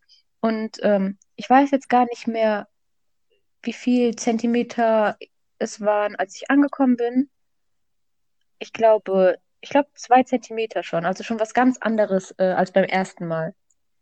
Beim ersten Mal hatte ich nach diesen ganzen Tagen, die ich da war, kurz vor dem Kaiserschnitt, war ich, glaube ich, bei, bei vier oder sechs Zentimeter erst. Unvorstellbar. Ja, wirklich. oder? Also, das ist richtig heftig. Und beim zweiten Mal war es dann halt wirklich ganz anders. So, und dann lag ich da und ähm, ähm, ja, hatte halt meine Wehen und dann wurden die halt mal mehr, mal weniger und so weiter. Und es war wirklich ganz anders. Ähm, nur der, ich glaube, den nennt man Anästhesisten, der das auch legt, ne? Der mhm. war im ersten Krankenhaus, der war richtig lieb. Und im zweiten Krankenhaus, mh, hm, also jeder Mensch braucht ja was anderes. Weißt du, manchen Menschen hilft es, wenn die so angemotzt werden. Ja, so. Weil man muss halt, man muss halt, das ist echt ein bisschen schwierig. Ich hoffe, du hast Schmerzen und Wehen. Du musst dich halt an den Bettrand setzen, deinen Rücken ganz krumm machen. Ja. Mhm. Weil die müssen jetzt zwischen deine Wirbelsäule stechen. Ja. Mhm. Und du darfst dich dann nicht bewegen, während die dir einen Katheter in deinen Rücken legen. Krass. Und ich habe so geheult. Ich so, ah. Und er so, bewegen Sie sich nicht, ich mache das sonst nicht. Ich so, hören Sie auf mich anzuschreien. Oh mein also, Gott. Ja, ich war so richtig so, ich brauchte jemanden, der so sagt, so, ach Mäuschen, alles wird gut. Und der war so eher der harte Typ. Äh. Und äh, ja, war auch gar nicht schlimm oder so. Ne? Boah, jeder braucht was anderes, jeder hat eine andere Art. Es war dann schnell vorbei und fertig. Mhm. Und dann lag ich da und alles und dann habe ich halt auch zwischendurch ähm, dann halt natürlich mit meinem Freund geschrieben. Der hat dann morgens ähm, den Großen zu seinen Eltern gebracht und ist dann nachgekommen. Und ich weiß gar nicht mehr. Ich habe dann die ganze Zeit noch so geschrieben, ja, kommst du bald und wie lange dauert das noch? Aber ja, es hat halt einfach gedauert, ne? Allein so die, die Fahrtzeit hin und her und sowas. Und es war aber auch gar nicht schlimm, da irgendwie allein zu sein oder so, weil es war wirklich nicht, nicht schlimm mit der PDA. Es gab keine Komplikationen oder so. Klar, Wehen sind jetzt nicht angenehm gewesen, aber auch nicht so dramatisch. Und dann nach und nach lässt halt diese schmerzstillende Wirkung nach und dann wird es halt immer schlimmer. Und mhm. ähm, ich weiß dann noch ganz genau, dann lag ich da gerade wieder am CTG und da siehst du ja auch, wie stark die Wehen sind, ja. Und dann habe ich mich gerade noch so gedacht, boah, die werden jetzt echt immer stärker. Und das habe ich dann halt auch auf diesem CTG gesehen und dabei ein Foto davon gemacht. Und ähm, dann, ähm, dann, wo die Venen stärker wurden, kam er auch, also mein Freund, ins Krankenhaus. Und mhm. wirklich, es war für mich immer noch so richtig unvorstellbar, dass ich da jetzt bald ein Kind kriege, weil da meinte kam die Hebamme und mein, hat so getastet, meinte, ja, jetzt bald geht es schon los. Die sind so bei acht Zentimetern. So veratmen sie und hat mir halt so Tipps gegeben, wie ich atmen soll und was ich mir irgendwie vorstellen kann. Und zum Beispiel war nicht Pressen, also nee, da ging es noch gar nicht um Pressen, aber halt um, ja, so ein bisschen, wie man mit diesem Schmerz umgehen kann, mit dem Schmerz arbeiten kann. Es gibt auch, mhm. ähm, es gibt sowas, das heißt Hypnobirthing. Dazu gibt es so Podcasts, Kurse und sowas. Das ist so ein bisschen noch krasser. Da geht es halt wirklich darum, ja, man soll Wehen nicht als Schmerzen sehen, sondern als Kraft und sowas. Und ähm, ja, mit Gedanken quasi sich so Sachen vorstellen, dass man eine schmerzfreie Geburt hat. So, Krass. sowas kann ich mir nicht vorstellen. Aber es hat mir trotzdem viel gebracht, so dieses, dass man mit dem Schmerz arbeiten kann. Der Schmerz ist trotzdem da. Du kannst da nichts machen. Aber es ist halt ein Unterschied, ob du es wirklich so annimmst, dass du da durch musst und dass du am Ende halt dein Kind kriegst und dann ist es vorbei. Oder ob du halt so wirklich diese Panik hast und nicht damit umzugehen weißt. Und es ja. war immer noch so richtig unvorstellbar, weil dann wurden die halt stärker und stärker. Und, ah, noch eine Sache kann ich erzählen. Beim ersten, bei der ersten Geburt wurde meine äh, Fruchtblase so aufgepiekst die ist nicht von selber geplatzt. Mhm. Und beim zweiten Mal, ähm, da war ich so froh, das mal erlebt zu haben, weil ich habe mir immer so in Film platzt jemand, das ist immer so dramatisch. Und dann lag ich da auf diesem, ähm, auf diesem Bett und ich hatte zum ersten Mal so das Gefühl, dass ich so drücken muss oder so pressen muss, noch bevor mein Freund da war. Das war kurz bevor diese Wehen stärker wurden. Und dann habe ich wirklich nur so ein bisschen gepresst und plötzlich hat man so ein Platsch. Und äh, die Hebamme kam rein und ich war so richtig so, Gott, sage ich jetzt etwas? Ähm, weil ich hatte ja eine PDA, ich habe gar nicht gemerkt, dass meine ganzen Beine und alles komplett nass waren. Und ich so, mm. Mm, ich glaube, meine Fruchtblase ist geplatzt. Und die so, ja, sehe ich. Und ich gucke so an mir herunter und so das ganze Bett ist nass und es tropft so auf dem Boden. Und ich dachte mir so, ups. Alter. Ja, ganz anders, als man sich das so vorstellt. Man, ich dachte immer so, das ist wie, wenn man sich einpinkelt oder so. es ist so viel Wasser. Ja, das ist verrückt. Krass. Und ähm, genau, dann nochmal zurück. Also dann war es wirklich schon so, dass es dann losging, mit dass ich das Gefühl hatte, dass ich so drücken muss oder pressen muss. Und aber trotzdem war es für mich immer noch unvorstellbar. Ich dachte mir so, ja, ich schaffe das nicht. Die Schmerzen sind voll stark und es ist so anstrengend und es tut so weh, ich schaffe das nicht. Und ich habe auch richtig dann so angefangen rumzumotzen, zu schreien, so, ja, ich schaffe das nicht, ich kann nicht mehr, äh, so, es geht nicht, ich will nicht mehr, einfach vor diesen Schmerzen, weißt du?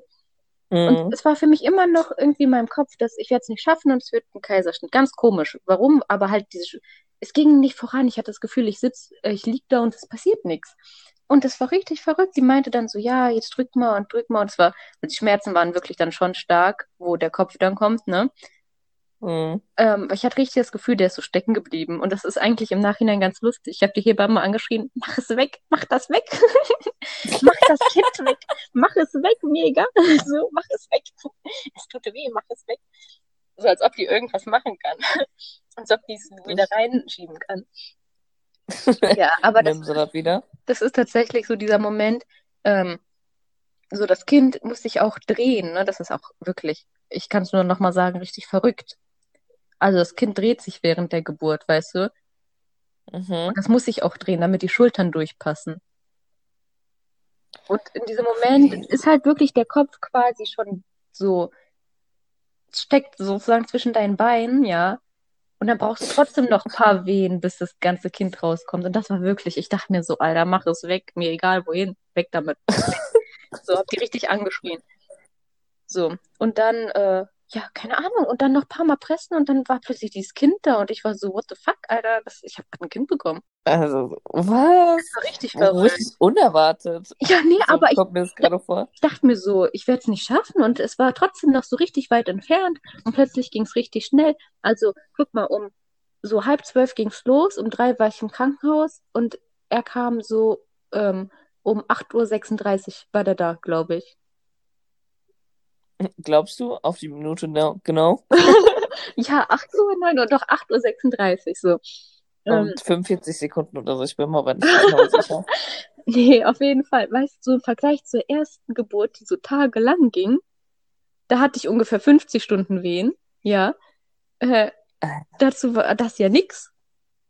Das ist unglaublich. Ich wünschte, so, du hättest jetzt schon eine dritte Erfahrung, dass wir so, so einen Durchschnitt machen können. ja, ich, Weil das ist einfach so komplette Unterschiede ja, das sind. ist richtig verrückt ist. gewesen. Und ähm, was halt auch natürlich ein bisschen schwierig war, Corona-Zeiten und so. Ich musste im Krankenhaus eine Maske tragen.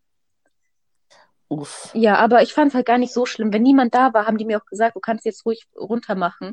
Oder während der Presswehen hatte ich die unten und dann irgendwann hat die gesagt, ja, kannst du deine Maske langsam wieder aufsetzen, wenn jetzt noch die Ärzte und so reinkommen. Also die war da, oh, meine Hebamme, die da war, also ich kannte die nicht, ne, die war wirklich nur im Krankenhaus da. Die, die war wirklich ein Engel. Ich bin dir so dankbar. Die hat das so, so toll gemacht. Wie kann man... Also deine Hebammen waren wirklich so ja. wie so ein Heiligenschein. Auf jeden Fall. Die, zwei, die zweite noch mehr, wirklich. Wie kann man so ruhig bleiben? Ich habe die so angeschrien, dass die das Ding da wegmachen soll. Oh. und die bringt so ruhig und wirklich so, das war genau das, was ich gebraucht habe, dass die so ruhig blieb, weißt du? Voll schön. Ja, und das war dann auch äh, so, das war dann auch schön, so plötzlich war das Kind da, das war dann auch ganz anders, so vom Feeling her da war es auch direkt so, ich dachte mir so, oh süß, mein Baby und sowas, wie man sich das so vorstellt. Ja, da, was es auch für einen Unterschied mhm. macht, ne? Dein, dein, deine Umgebung. Auf jeden Fall, ja. Es ist, also, bin dir wirklich so, so dankbar, dass du da auch so offen drüber redest. Voll gerne. Und dass du da nicht so irgendwie so versuchst, so das so schöner darzustellen, ja. als es eigentlich gewesen ist. Ich finde, das ist halt genau das, was, was äh, irgendwie so ein bisschen fehlt. So, so mal ein paar echte Erfahrungen und sowas. Ja, definitiv. Und auch so zum Beispiel so, dass du dass bei deinem ersten Kind, dass du am Anfang so gar nicht so diese Gefühle in Anführungsstrichen da waren, wie so in Filmen vermittelt wird, was jetzt nicht bedeuten soll, dass die später nicht gekommen sind oder so. Ich weiß, du liebst deine Kinder über alles, aber so, dass man halt auch mal jemanden hat, der sagt, nee, so war es nicht. Und bei nee, mir ist was? es so und so gewesen. Ja, auf jeden Fall. Ich habe noch, keine Ahnung, ich habe auch noch nach drei Wochen geheult, weil es halt einfach so diese Folgen vom Kaiserschnitt, die Schmerzen schon heftig. Also so, ich konnte nicht alleine aufstehen vom Bett und sowas. Also das war schon nicht ohne. Nee, ja. wirklich nicht. Und beim zweiten war es dann halt echt richtig gut. Und dann, oh, was, was ich richtig schlimm fand, war, ich hatte halt Geburtsverletzungen, ja. Mhm. Und dann wird man ja genäht. Mhm. Das war richtig schlimm. Das war, das war richtig schlimm. Also ich hab, wurde erstmal, ähm, ich habe so Betäubungsspritzen da bekommen, ja. Uff. Und das hat mir so weh getan trotzdem, dass ich dann in diesen Katheter im Rücken, wo die PDA war, nochmal quasi Schmerzmittel bekommen habe, ja. Echt? Ja, ja, und es hat trotzdem noch immer so weh getan. Ich fand es schmerzhafter als die Geburt. Oh mein Gott. Ich habe jeden Nadelstich gespürt, jeden. So, oh. so wie dieser Faden, so, oh. Und aber halt, oh. ich muss auch ganz ehrlich sagen, die Ärztin war halt auch so ein bisschen, äh, die sagt so, letzte Baustelle, näht so weiter. Zehn Minuten später sagt die so, mm, letzte Baustelle. Ich so, wie bitte? So. Oh mein Gott. Und die so, ja, ähm, ja, das Ding ist halt, man, es gibt so ein paar geburtsvorbereitende Maßnahmen. Zum Beispiel, es gibt auch so einen Tee, den du trinken kannst, der macht dein Gewebe weicher. Und es mhm. gibt sehr geteilte Meinungen darüber. Die Hebammen, viele empfehlen den und die viele Ärzte sagen, nee, ähm, aber es ist halt sehr individuell. Ich habe den halt trotzdem getrunken und der hat das Gewebe so weich gemacht, während die genäht haben, bin ich immer weiter in so aufgerissen, weißt du? Oh mein Gott. Und es ist halt gar nicht so, wie man sich das vorstellt, so nur so ums Loch, dass es so aufreißt, sage ich mal. Ja, sondern ich hatte wirklich innen drin an den Seiten und überall Risse. Das, oh mein Gott. Ja, das ist echt ziemlich schmerzhaft. Also ich bin richtig froh. Ich hatte keinen Dammriss oder sowas. Das gibt's ja auch. Mhm. Also das stelle ich mir echt richtig schmerzhaft vor, aber das war schon echt sehr unangenehm. Und das erste oh Mal, oh äh, wo ich dann irgendwie nach keine Ahnung wie vielen Tagen in den Spiegel geguckt habe, ich dachte mir so, das wird niemals wieder aussehen wie vorher. Das ist so krass, wie gut die Medizin da auch weiterentwickelt ja. ist, so, dass du dich vor da von innen nähen kannst und so. Also ich kann mir gar nicht vorstellen, wie das so vor Tausenden von Jahren ja. gewesen ist, wo Frauen Kinder bekommen haben, wo die äh, Medizin da noch nicht so fortschrittlich gewesen ist. Das kann ich mir auch nicht vorstellen, aber so, das ist echt schon krass. Unbelievable. Wirklich. Also heute, ich sitze wirklich nur mit offenem Mund da und ich bin so, oh mein Gott, was? so, ich so alle fünf Minuten. Krass. Du, du schreibst heute Abend so, liebes Tagebuch, ich möchte keine Kinder mehr. Nee, ich bin, ich bin dann, also so, die Geburt hört sich nicht so ansprechend an, die zweite schon eher. Aber so Mommy-Vibes irgendwann, safe. Ja, safe. wer weiß, was die Zukunft bringt. ja, echt so. Okay, dann würde ich das Kapitel der Geburt schließen. Eine Sache. Und wenn Sie noch genau was dazu also, sagen wollen, können Sie das gerne noch tun. Mal zum Vergleich zur ersten Geburt, ja, war ich keine Ahnung wie lange im Krankenhaus. Bei der zweiten bin ich abends nach Hause gefahren. Kann man sich gar nicht vorstellen. So, das ist halt wirklich so eine Extreme ins ja, andere Extreme. Ich war so, hallo, ich habe noch ein Kind zu Hause, ich muss nach Hause. Und dann war ich so, ja, ja okay. doch gut, so was soll ich machen? so, also du musst es natürlich auch unterschreiben, ne, dass du dich auf eigene gegen die Empfehlung quasi ähm, mm. entscheidest. Und ich hatte auch eine Hebamme, die war sogar, also ne, für die Besuche zu Hause und so, die war so süß, die war, die ist ganz neu, die ist ganz jung, ja selber keine Kinder, mhm. also ich war mir erst unsicher, so wie das sein wird. Andererseits ganz cool, wenn die nur ein paar Jahre älter ist als ich. Und die war wirklich so ein Engel. Also die war richtig oft da. Das hat mir so ein bisschen bei meiner ersten gefehlt. Die war, glaube ich, zwei, dreimal da.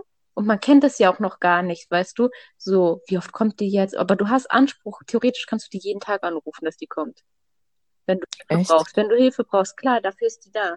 Das bezahlt die Krankenkasse. Okay. Du hast bis zum Beikoststart oder so hast, darfst du die anrufen und sowas. Und im Wochenbett kommt die, keine Ahnung, wie oft, aber halt, du kannst sie wirklich richtig oft anrufen. Die war bei mir, die war noch am nächsten Morgen, direkt war die da, hat sich alles angeguckt. Die hat auch Untersuchungen beim Kind gemacht, die normalerweise im Krankenhaus gemacht werden, weißt du. Das musst du halt auch vorher mhm. abklären, das macht nicht jede Hebamme. Weil sonst musst du halt ein paar Tage da bleiben. Und ich wollte, habe halt direkt gesagt, wenn es klappt, möchte ich am gleichen Tag nach Hause. Hat die gesagt, klar, ich kann das machen, ich habe das extra. Da musst du halt auch nur so ein paar Papiere unterschreiben lassen. Im Krankenhaus, glaube ich, war das. Dass mhm. du informiert bist. Nicht, dass dein Kind okay. keine Untersuchung kriegt. Ja, okay. Krass. Voll gut. Ja, die war auch richtig Mega gut. So. Und man muss sich halt wirklich selber informieren. Ja, das stimmt. Eine kurze Frage, ich wollte dich nicht unterbrechen, aber du hast gesagt, äh, dass du einen Anspruch hast bis, und dann hast du irgendein Wort gesagt, Ach so, was ich nicht verstanden ähm, habe. Beikoststart, also quasi, du stillst dir dein Kind oder gibst das Fläschchen, ja. Mhm. Und ähm, irgendwann, also man sagt ja sechs Monate und ähm, dann fängt man mit Beikost an. Also entweder Brei oder also mit normalem Essen. Ah, okay, ich habe also so Start, so wie der Anfang, ich habe Start wie der Bundesstaat verstanden. Ich war so, okay, was ist ja, das? Ja, also ich bin mir jetzt nicht sicher. Ähm, Im Wochenbett, also ich weiß gar nicht, wie lange man sagt, dass es geht. Ich glaube sechs oder acht Wochen. Da wirklich, mhm. da kann die paar Mal die Woche kommen und danach, das ist ganz individuell. Nur ich fand es halt bei meiner ersten schade, die kam halt zum einmal so zum Besuch, dann zum ersten Baden, dann hat die mir so einen Zettel über Beikost gegeben und fertig.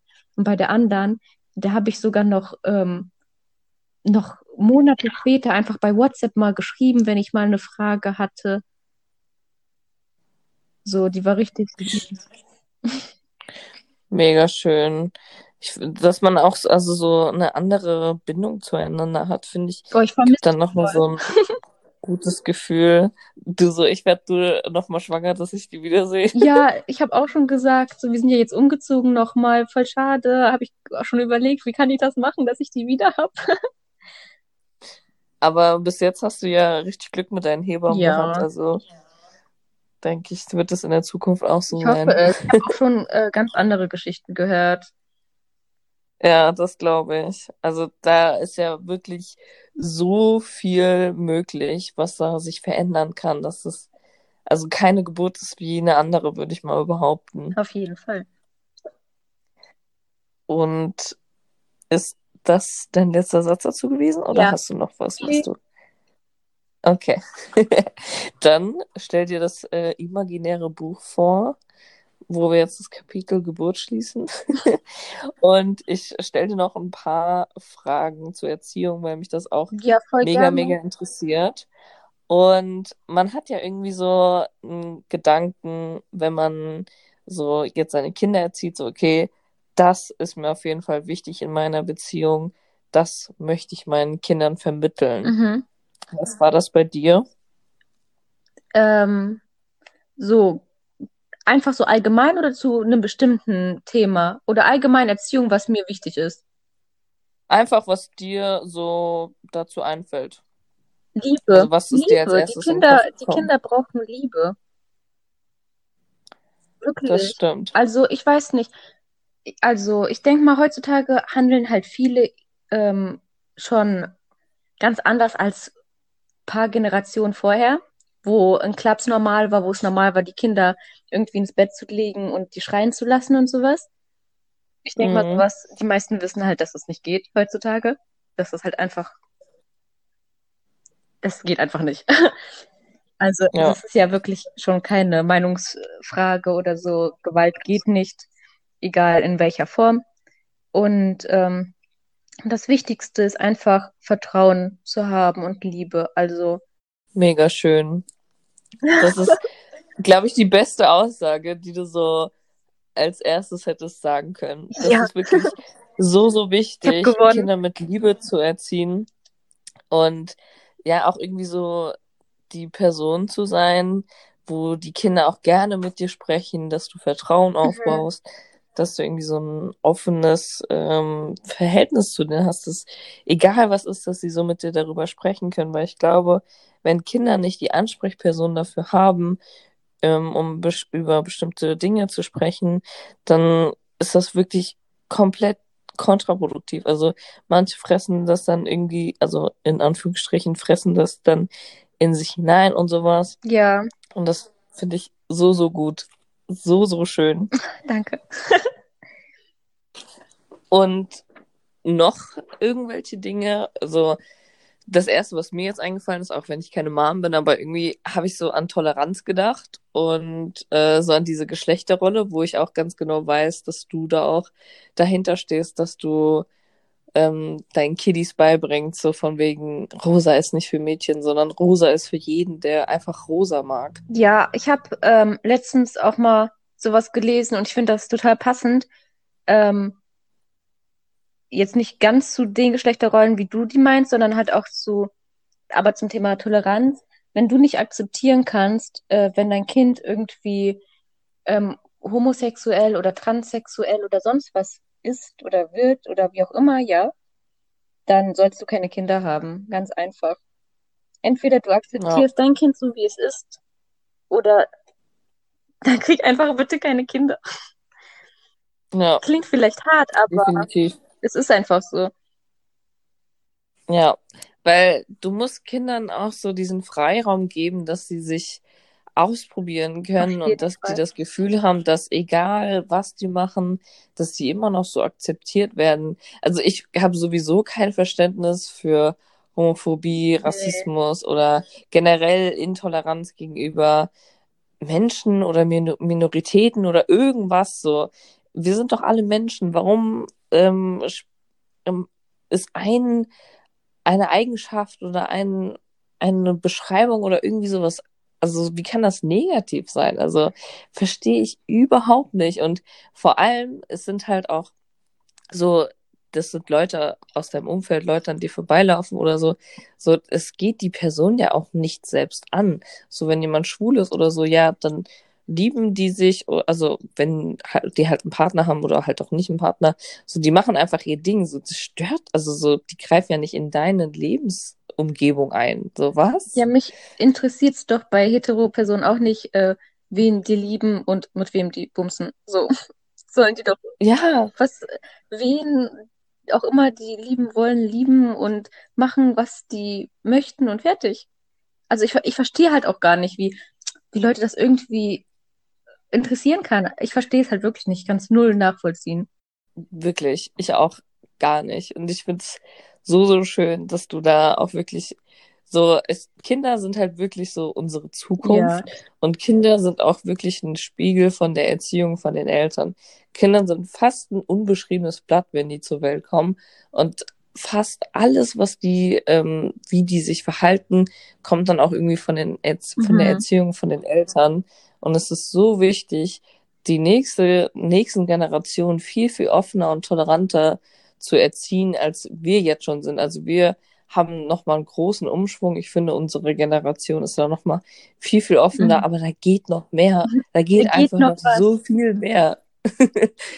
ja, definitiv. Und wo wir gerade schon dabei sind, hast du vielleicht auch, was jetzt nicht äh, eine von den Sachen ist, die wir gesagt haben, oder auch eine Sache von denen, die wir gesagt haben, die du deinen Kindern auf jeden Fall nicht übermitteln wolltest oder die gar nicht in deiner Erziehung vorkommen sollen? Ähm, dieses extreme Autoritäre. Also bei uns gibt es Regeln und Grenzen. Also ein Kind braucht auch Regeln und Grenzen. Das ist selbstverständlich. Aber äh, dieses, ja, weil ich deine Mutter bin oder weil ich halt ein Erwachsener bin und du ein Kind, das, ähm, das gibt's bei uns so nicht. Hast du vielleicht ein Beispiel oder so, wo man sich das besser vorstellen kann? Schwierig, aber es gibt ganz viele Eltern, die ihre Kinder erziehen mit irgendwelchen Strafen und sowas, die einfach keinen Sinn ergeben.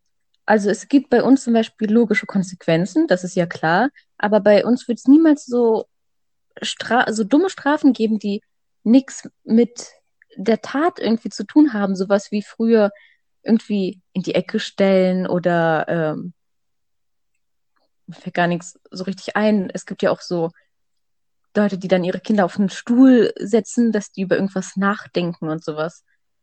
Ich finde, man mhm. sollte immer offen mit den Kindern kommunizieren und ja, die Kinder brauchen dieses Selbstbewusstsein. Die müssten sich halt ausprobieren. Und natürlich wird es dann auch irgendwie mal unordentlich oder die haben einen Trotzanfall im Supermarkt oder so. Das gehört alles dazu. Und ähm, was ich aber auch allen mitgeben kann, die irgendwann mal Kinder kriegen oder vielleicht schon welche haben. Also es ist vollkommen okay, wenn man mal das Gefühl hat, dass man nicht alles richtig gemacht hat. Also auch ich werde mal laut, obwohl ich sage, ich erziehe meine Kinder nur mit Liebe. Auch ich habe meine Kinder schon angeschrien weil es einfach menschlich ist. Jeder Mensch hat so seine mhm. Grenzen. Mhm. Das Wichtigste ist halt diese Selbstreflexion, dass man halt weiß, dass das nicht okay war. Und dass man seinem Kind das auch erklärt. Kinder verstehen so viel mehr, als wir denken, wirklich. Kinder verstehen so viel, wirklich. Es ist unglaublich. Man, ich dachte irgendwie so, der Große ist ja zweieinhalb. Und der versteht so viel mehr, als ich jemals für möglich gehalten habe, bevor ich Kinder hatte. Ich dachte, zweieinhalbjährige sind noch solche Babys. Mhm. Es ist richtig wichtig, deinem Kind halt zu erklären, wieso, weshalb. Ähm, es ist okay, wütend zu sein. Es ist auch okay, wenn ein Kind im Supermarkt, auf, also weißt du, wie oft der auf dem Boden lag und einfach nur geschrien hat? Das ist vollkommen normal. Und ich finde, ein Kind sollte direkt beigebracht bekommen, alle Emotionen sind okay. Ja, das ist so, so wichtig hast, also ich habe da auch gesehen, es gibt so zum Beispiel so Gefühlstagebücher für Kinder mhm. oder so. Hast du da irgendeine Angehensweise, dass du deinen Kindern das Gefühl gibst, hey, jedes Gefühl hat seinen Grund und jedes Gefühl ist wichtig? Also ich sag ähm, immer zum Beispiel ganz klassisches Beispiel, irgendjemand ähm, möchte irgendwas haben und darf es nicht oder möchte nicht nach Hause, irgendwie sowas. So, muss gar keine Ausnahmesituation mhm. sein, sondern sowas Alltägliches. Ich sag immer, ich verstehe, dass du wütend bist, weil das und das ist und es ist okay. Und wenn du möchtest, dann kannst du zu mir kommen und ich tröste dich, aber du kannst auch allein sein, wenn du möchtest.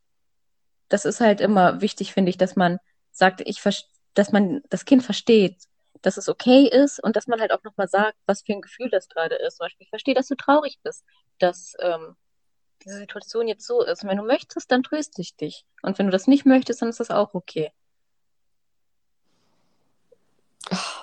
Also, kannst du dich gerade einfach nur so tief umarmt und einfach nur abgeknutscht fühlen, weil so die letzten 20 Sätze, die du gesagt hast, haben einfach so aus meiner Seele rausgesprochen. Und ich sitze hier so auf meiner Couch, so, bin einfach nur so. Ich habe so, ja. ich hab so dein inneres Kindheitstrauma geheilt. Honestly, mein inneres Kind ist chillen. Das ist so, so schön gesagt. Also, also ich kann da gar nichts dazu sagen, weil du einfach den Nagel so auf den Kopf getroffen hast. Danke. Bitte. You did that. Gerne.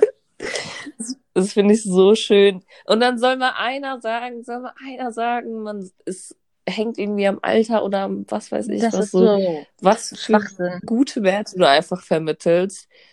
Ah, wirklich äh, Endorphine oder einfach you did that. So, so schön. Okay. Ähm, ja, ich habe es gerade so gefühlt, ich bin so voll aus dem Rhythmus rausgekommen. Beruhigen Sie sich. Aber ja, ich finde es einfach so wichtig. So Erziehung ist halt wirklich das A und O. Und ja. Hast du da auch schon äh, Erfahrung mit gehabt, dass, also ich das steht wahrscheinlich außer Frage, aber äh, dass Leute dir irgendwie so in deine Erziehung reinmischen wollen und sagen, nee, aber so sollte das sein und so sollte das sein? Ja, klar. also, also ähm, meine Kinder dürfen vieles. Meine Kinder dürfen alles, was äh, nicht gefährlich für die ist, ausprobieren. Also, keine Ahnung. Ich kann jetzt gar nicht so ein bestimmtes Beispiel sagen, weil es für mich halt normal ist, aber ich kenne so viele, die ihren die ihren Kindern halt einfach so viele unnötige Regeln und Grenzen setzen, wo keine Grenzen sein sollten. Es ist so einfach, Kinder in den Alltag irgendwie mit einzubeziehen, was nicht heißt, dass Kinder einfach sind. Aber die kann auch ein einjähriges Kind beim Kochen helfen. Die kann auch ein Zweijähriger äh, beim Haushalt helfen. Und diese Kinder möchten das auch. Und natürlich machen die dabei vielleicht halt auch mal was kaputt oder Chaos oder, äh, keine Ahnung, essen mal Sand oder, oder schmeißen deine Sachen ins Klo oder machen alle meine Make Dein Make-up alle meine Make-up-Stifte sind kaputt, aber ich brauche die eh nicht mehr. So. also. das ist einfach ausprobieren. Kinder sind neugierig. Macht diese Neugierde nicht kaputt. Ja, das, das ist auch sowas, was man eigentlich gar nicht verlieren darf, so als erwachsener Mensch, als Senior, als wie alt auch immer man ist, man sollte immer diese gewisse Neugierde, Just Neugierde behalten. Honestly. Das ist so auch ein, ich weiß nicht, ob du die Bücher gelesen hast, aber so das Café am Rande der Welt und da wird ja auch drüber gesprochen, so, dass du deinen eigenen Spielplatz haben sollst und das halt auch so als erwachsener yeah. Mensch und egal wann, so und so sich so richtig auszuleben. Und das ist einfach, es macht so, so viel Spaß. Und ich finde das immer so schade darum, wenn die Leute so auf diesem Erwachsenen-Trip sind und dann so, ja, ich bin jetzt erwachsen, ich muss, ja, voll. ich bin jetzt so und so. Und das so komplett verlieren, das ist so schade. Ja, sehe ich genauso. Also Leute, spielt für, für euer ganzes Leben lang Spiele und generell alles, was damit Das Leben ist ein Spiel. Wir werden alle am Ende Honestly. sterben. Ist doch scheißegal, was wie ihr aussieht, was ihr macht und macht einfach das, worauf ihr Bock habt. Es ist egal, was die anderen denken. Mega. So, ganz ehrlich, ich denke mir immer so, es ist total irrelevant, ob der äh, irgendwie mein Nachbar oder irgendjemand, der mich sieht oder kennt, irgendwas Dummes von mir denkt, dann ist es halt sein Problem, aber doch nicht meins. Ja. Also ehrlich. Ja, das stimmt. Du kannst halt nur verändern, wie du dich fühlst. Also wenn jemand äh, Schlechtes über dich sagt, dann fühlst du dich auch nur schlecht, weil du das sozusagen, äh, weil es deine Emotion mhm. ist. Also man kann es natürlich nicht immer kontrollieren und sowas, aber das alles kommt von dir sozusagen. Richtig. Also ich habe eigentlich noch so, so, so viel auf meinem Zettel stehen, aber wir haben auch schon so, so viel yeah. gequatscht. Und ja, ich würde das Ganze so langsam mal zum Ende kommen. Aber ich würde dir natürlich auch gerne den Raum geben, noch ein paar weise Worte Gedanken, Inspiration, alles loszuwerden, was du noch gerne loswerden möchtest? Was ich noch loswerden wollte, wir hatten ja das Thema Geburt und Erziehung und Schwangerschaft. Und was ich aber noch gerne mal so ein bisschen einbringen würde, ist, was im Alltag leider ganz häufig ist. Und zwar Elternzeit. Also ich bin zwar zu Hause mit meinen Kindern und ich krieg so oft gehört, ja, ich würde auch gerne den ganzen Tag zu Hause chillen und äh, nichts tun und ich würde auch gern Urlaub haben und sowas. Also Mutter sein ist ein 24/7 Fulltime-Job und äh, bitte sagt sowas Müttern einfach nicht. Ja. Lasst es einfach. Es ist, ihr habt keine Ahnung, ehrlich nicht. Ich habe äh, noch nie so wenig in meinem Leben geschlafen und so viel gemacht den ganzen Tag über wie jetzt. Ehrlich. Also es ist nicht einfach. Wirklich. Vor allem, weil du dich auch als Person so ein Stück weit zurückstellst und deine Kinder halt wirklich an erster Stelle hast. Und auch wenn deine Kinder nicht bei dir sein sollten, was sie halt die meiste Zeit sind, sie sind halt trotzdem in deinen Gedanken. Also du machst dir trotzdem mhm. immer noch Sorgen um die. Und das für den Rest deines Lebens. Just saying. So. Ja. De definitiv. Also wirklich Props an dich, dass du das alles so gut handelst und wirklich, also ich, ich bin halt wirklich sprachlos gefühlt, so nach unserem Gespräch, einfach weil ich so viel gelernt habe. Und oh, auch, das freut mich aber. Ähm, ja, mega. Und dass du das auch auf so eine coole Art und Weise gemacht hast, dass da jeder ja merkt, dass es einfach authentisch ist. Und ich finde, äh, das einfach das Wichtigste, dass man ein authentischer Mensch ist und alles, was man erzählt, auch Hand und Fuß hat und dass das nicht irgendwie äh, so schöner geredet ist oder was weiß ich. Das bringt ja auch niemanden was. Das bringt mir nichts und den Leuten ja auch nichts. Ja, definitiv. Definitiv. Und ja, ich, ich würde dir gerne noch mehr Props als Stay-at-Home-Mom geben, aber es ist halt wirklich einfach ein anstrengendes Ding und da kann man nicht drüber urteilen, wenn man es noch nicht gemacht hat. So, ich lieg hier und bin einfach nur mega beeindruckt von deinen Erzählungen, aber kann es auch nur ansatzweise nachvollziehen, was da alles noch dahinter steckt, weißt ja, du? Ja, das versteht man auch wirklich erst. Also ich dachte auch, es wird ganz anders. Man kann sich das einfach nicht vorstellen. Es ist einfach so. Und ähm, ich muss noch Grüße loswerden. Jetzt so eine Liste. nee, aber das muss ich nicht kurz erzählen. Ich habe ja vorhin schon gesagt, ich habe im Internet einige Mütter und sowas kennengelernt. Und wir hatten dann immer mal wieder größere, kleinere Gruppen. Aber es hat sich immer wieder gespaltet, einfach weil man ja, Menschen sind einfach unterschiedlich. Egal ob mit Kindern oder ohne, ja. Und ähm, mhm. aber es hat sich jetzt so eine kleine Gruppe herauskristallisiert und wir haben wirklich schon jahrelang alle Kontakt. Wir sind so ein bisschen verteilt, paar kennen sich persönlich, paar nicht. Und wir haben wirklich so eine kleine WhatsApp-Gruppe. Und ähm, das auch nochmal zum Thema. Es haben sich so viele Leute von mir abgewendet, ja.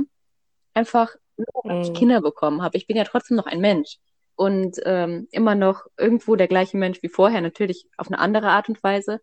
Aber diese Mütter, obwohl ich manche davon noch nicht mal persönlich kenne, die sind immer für einen da, weißt du?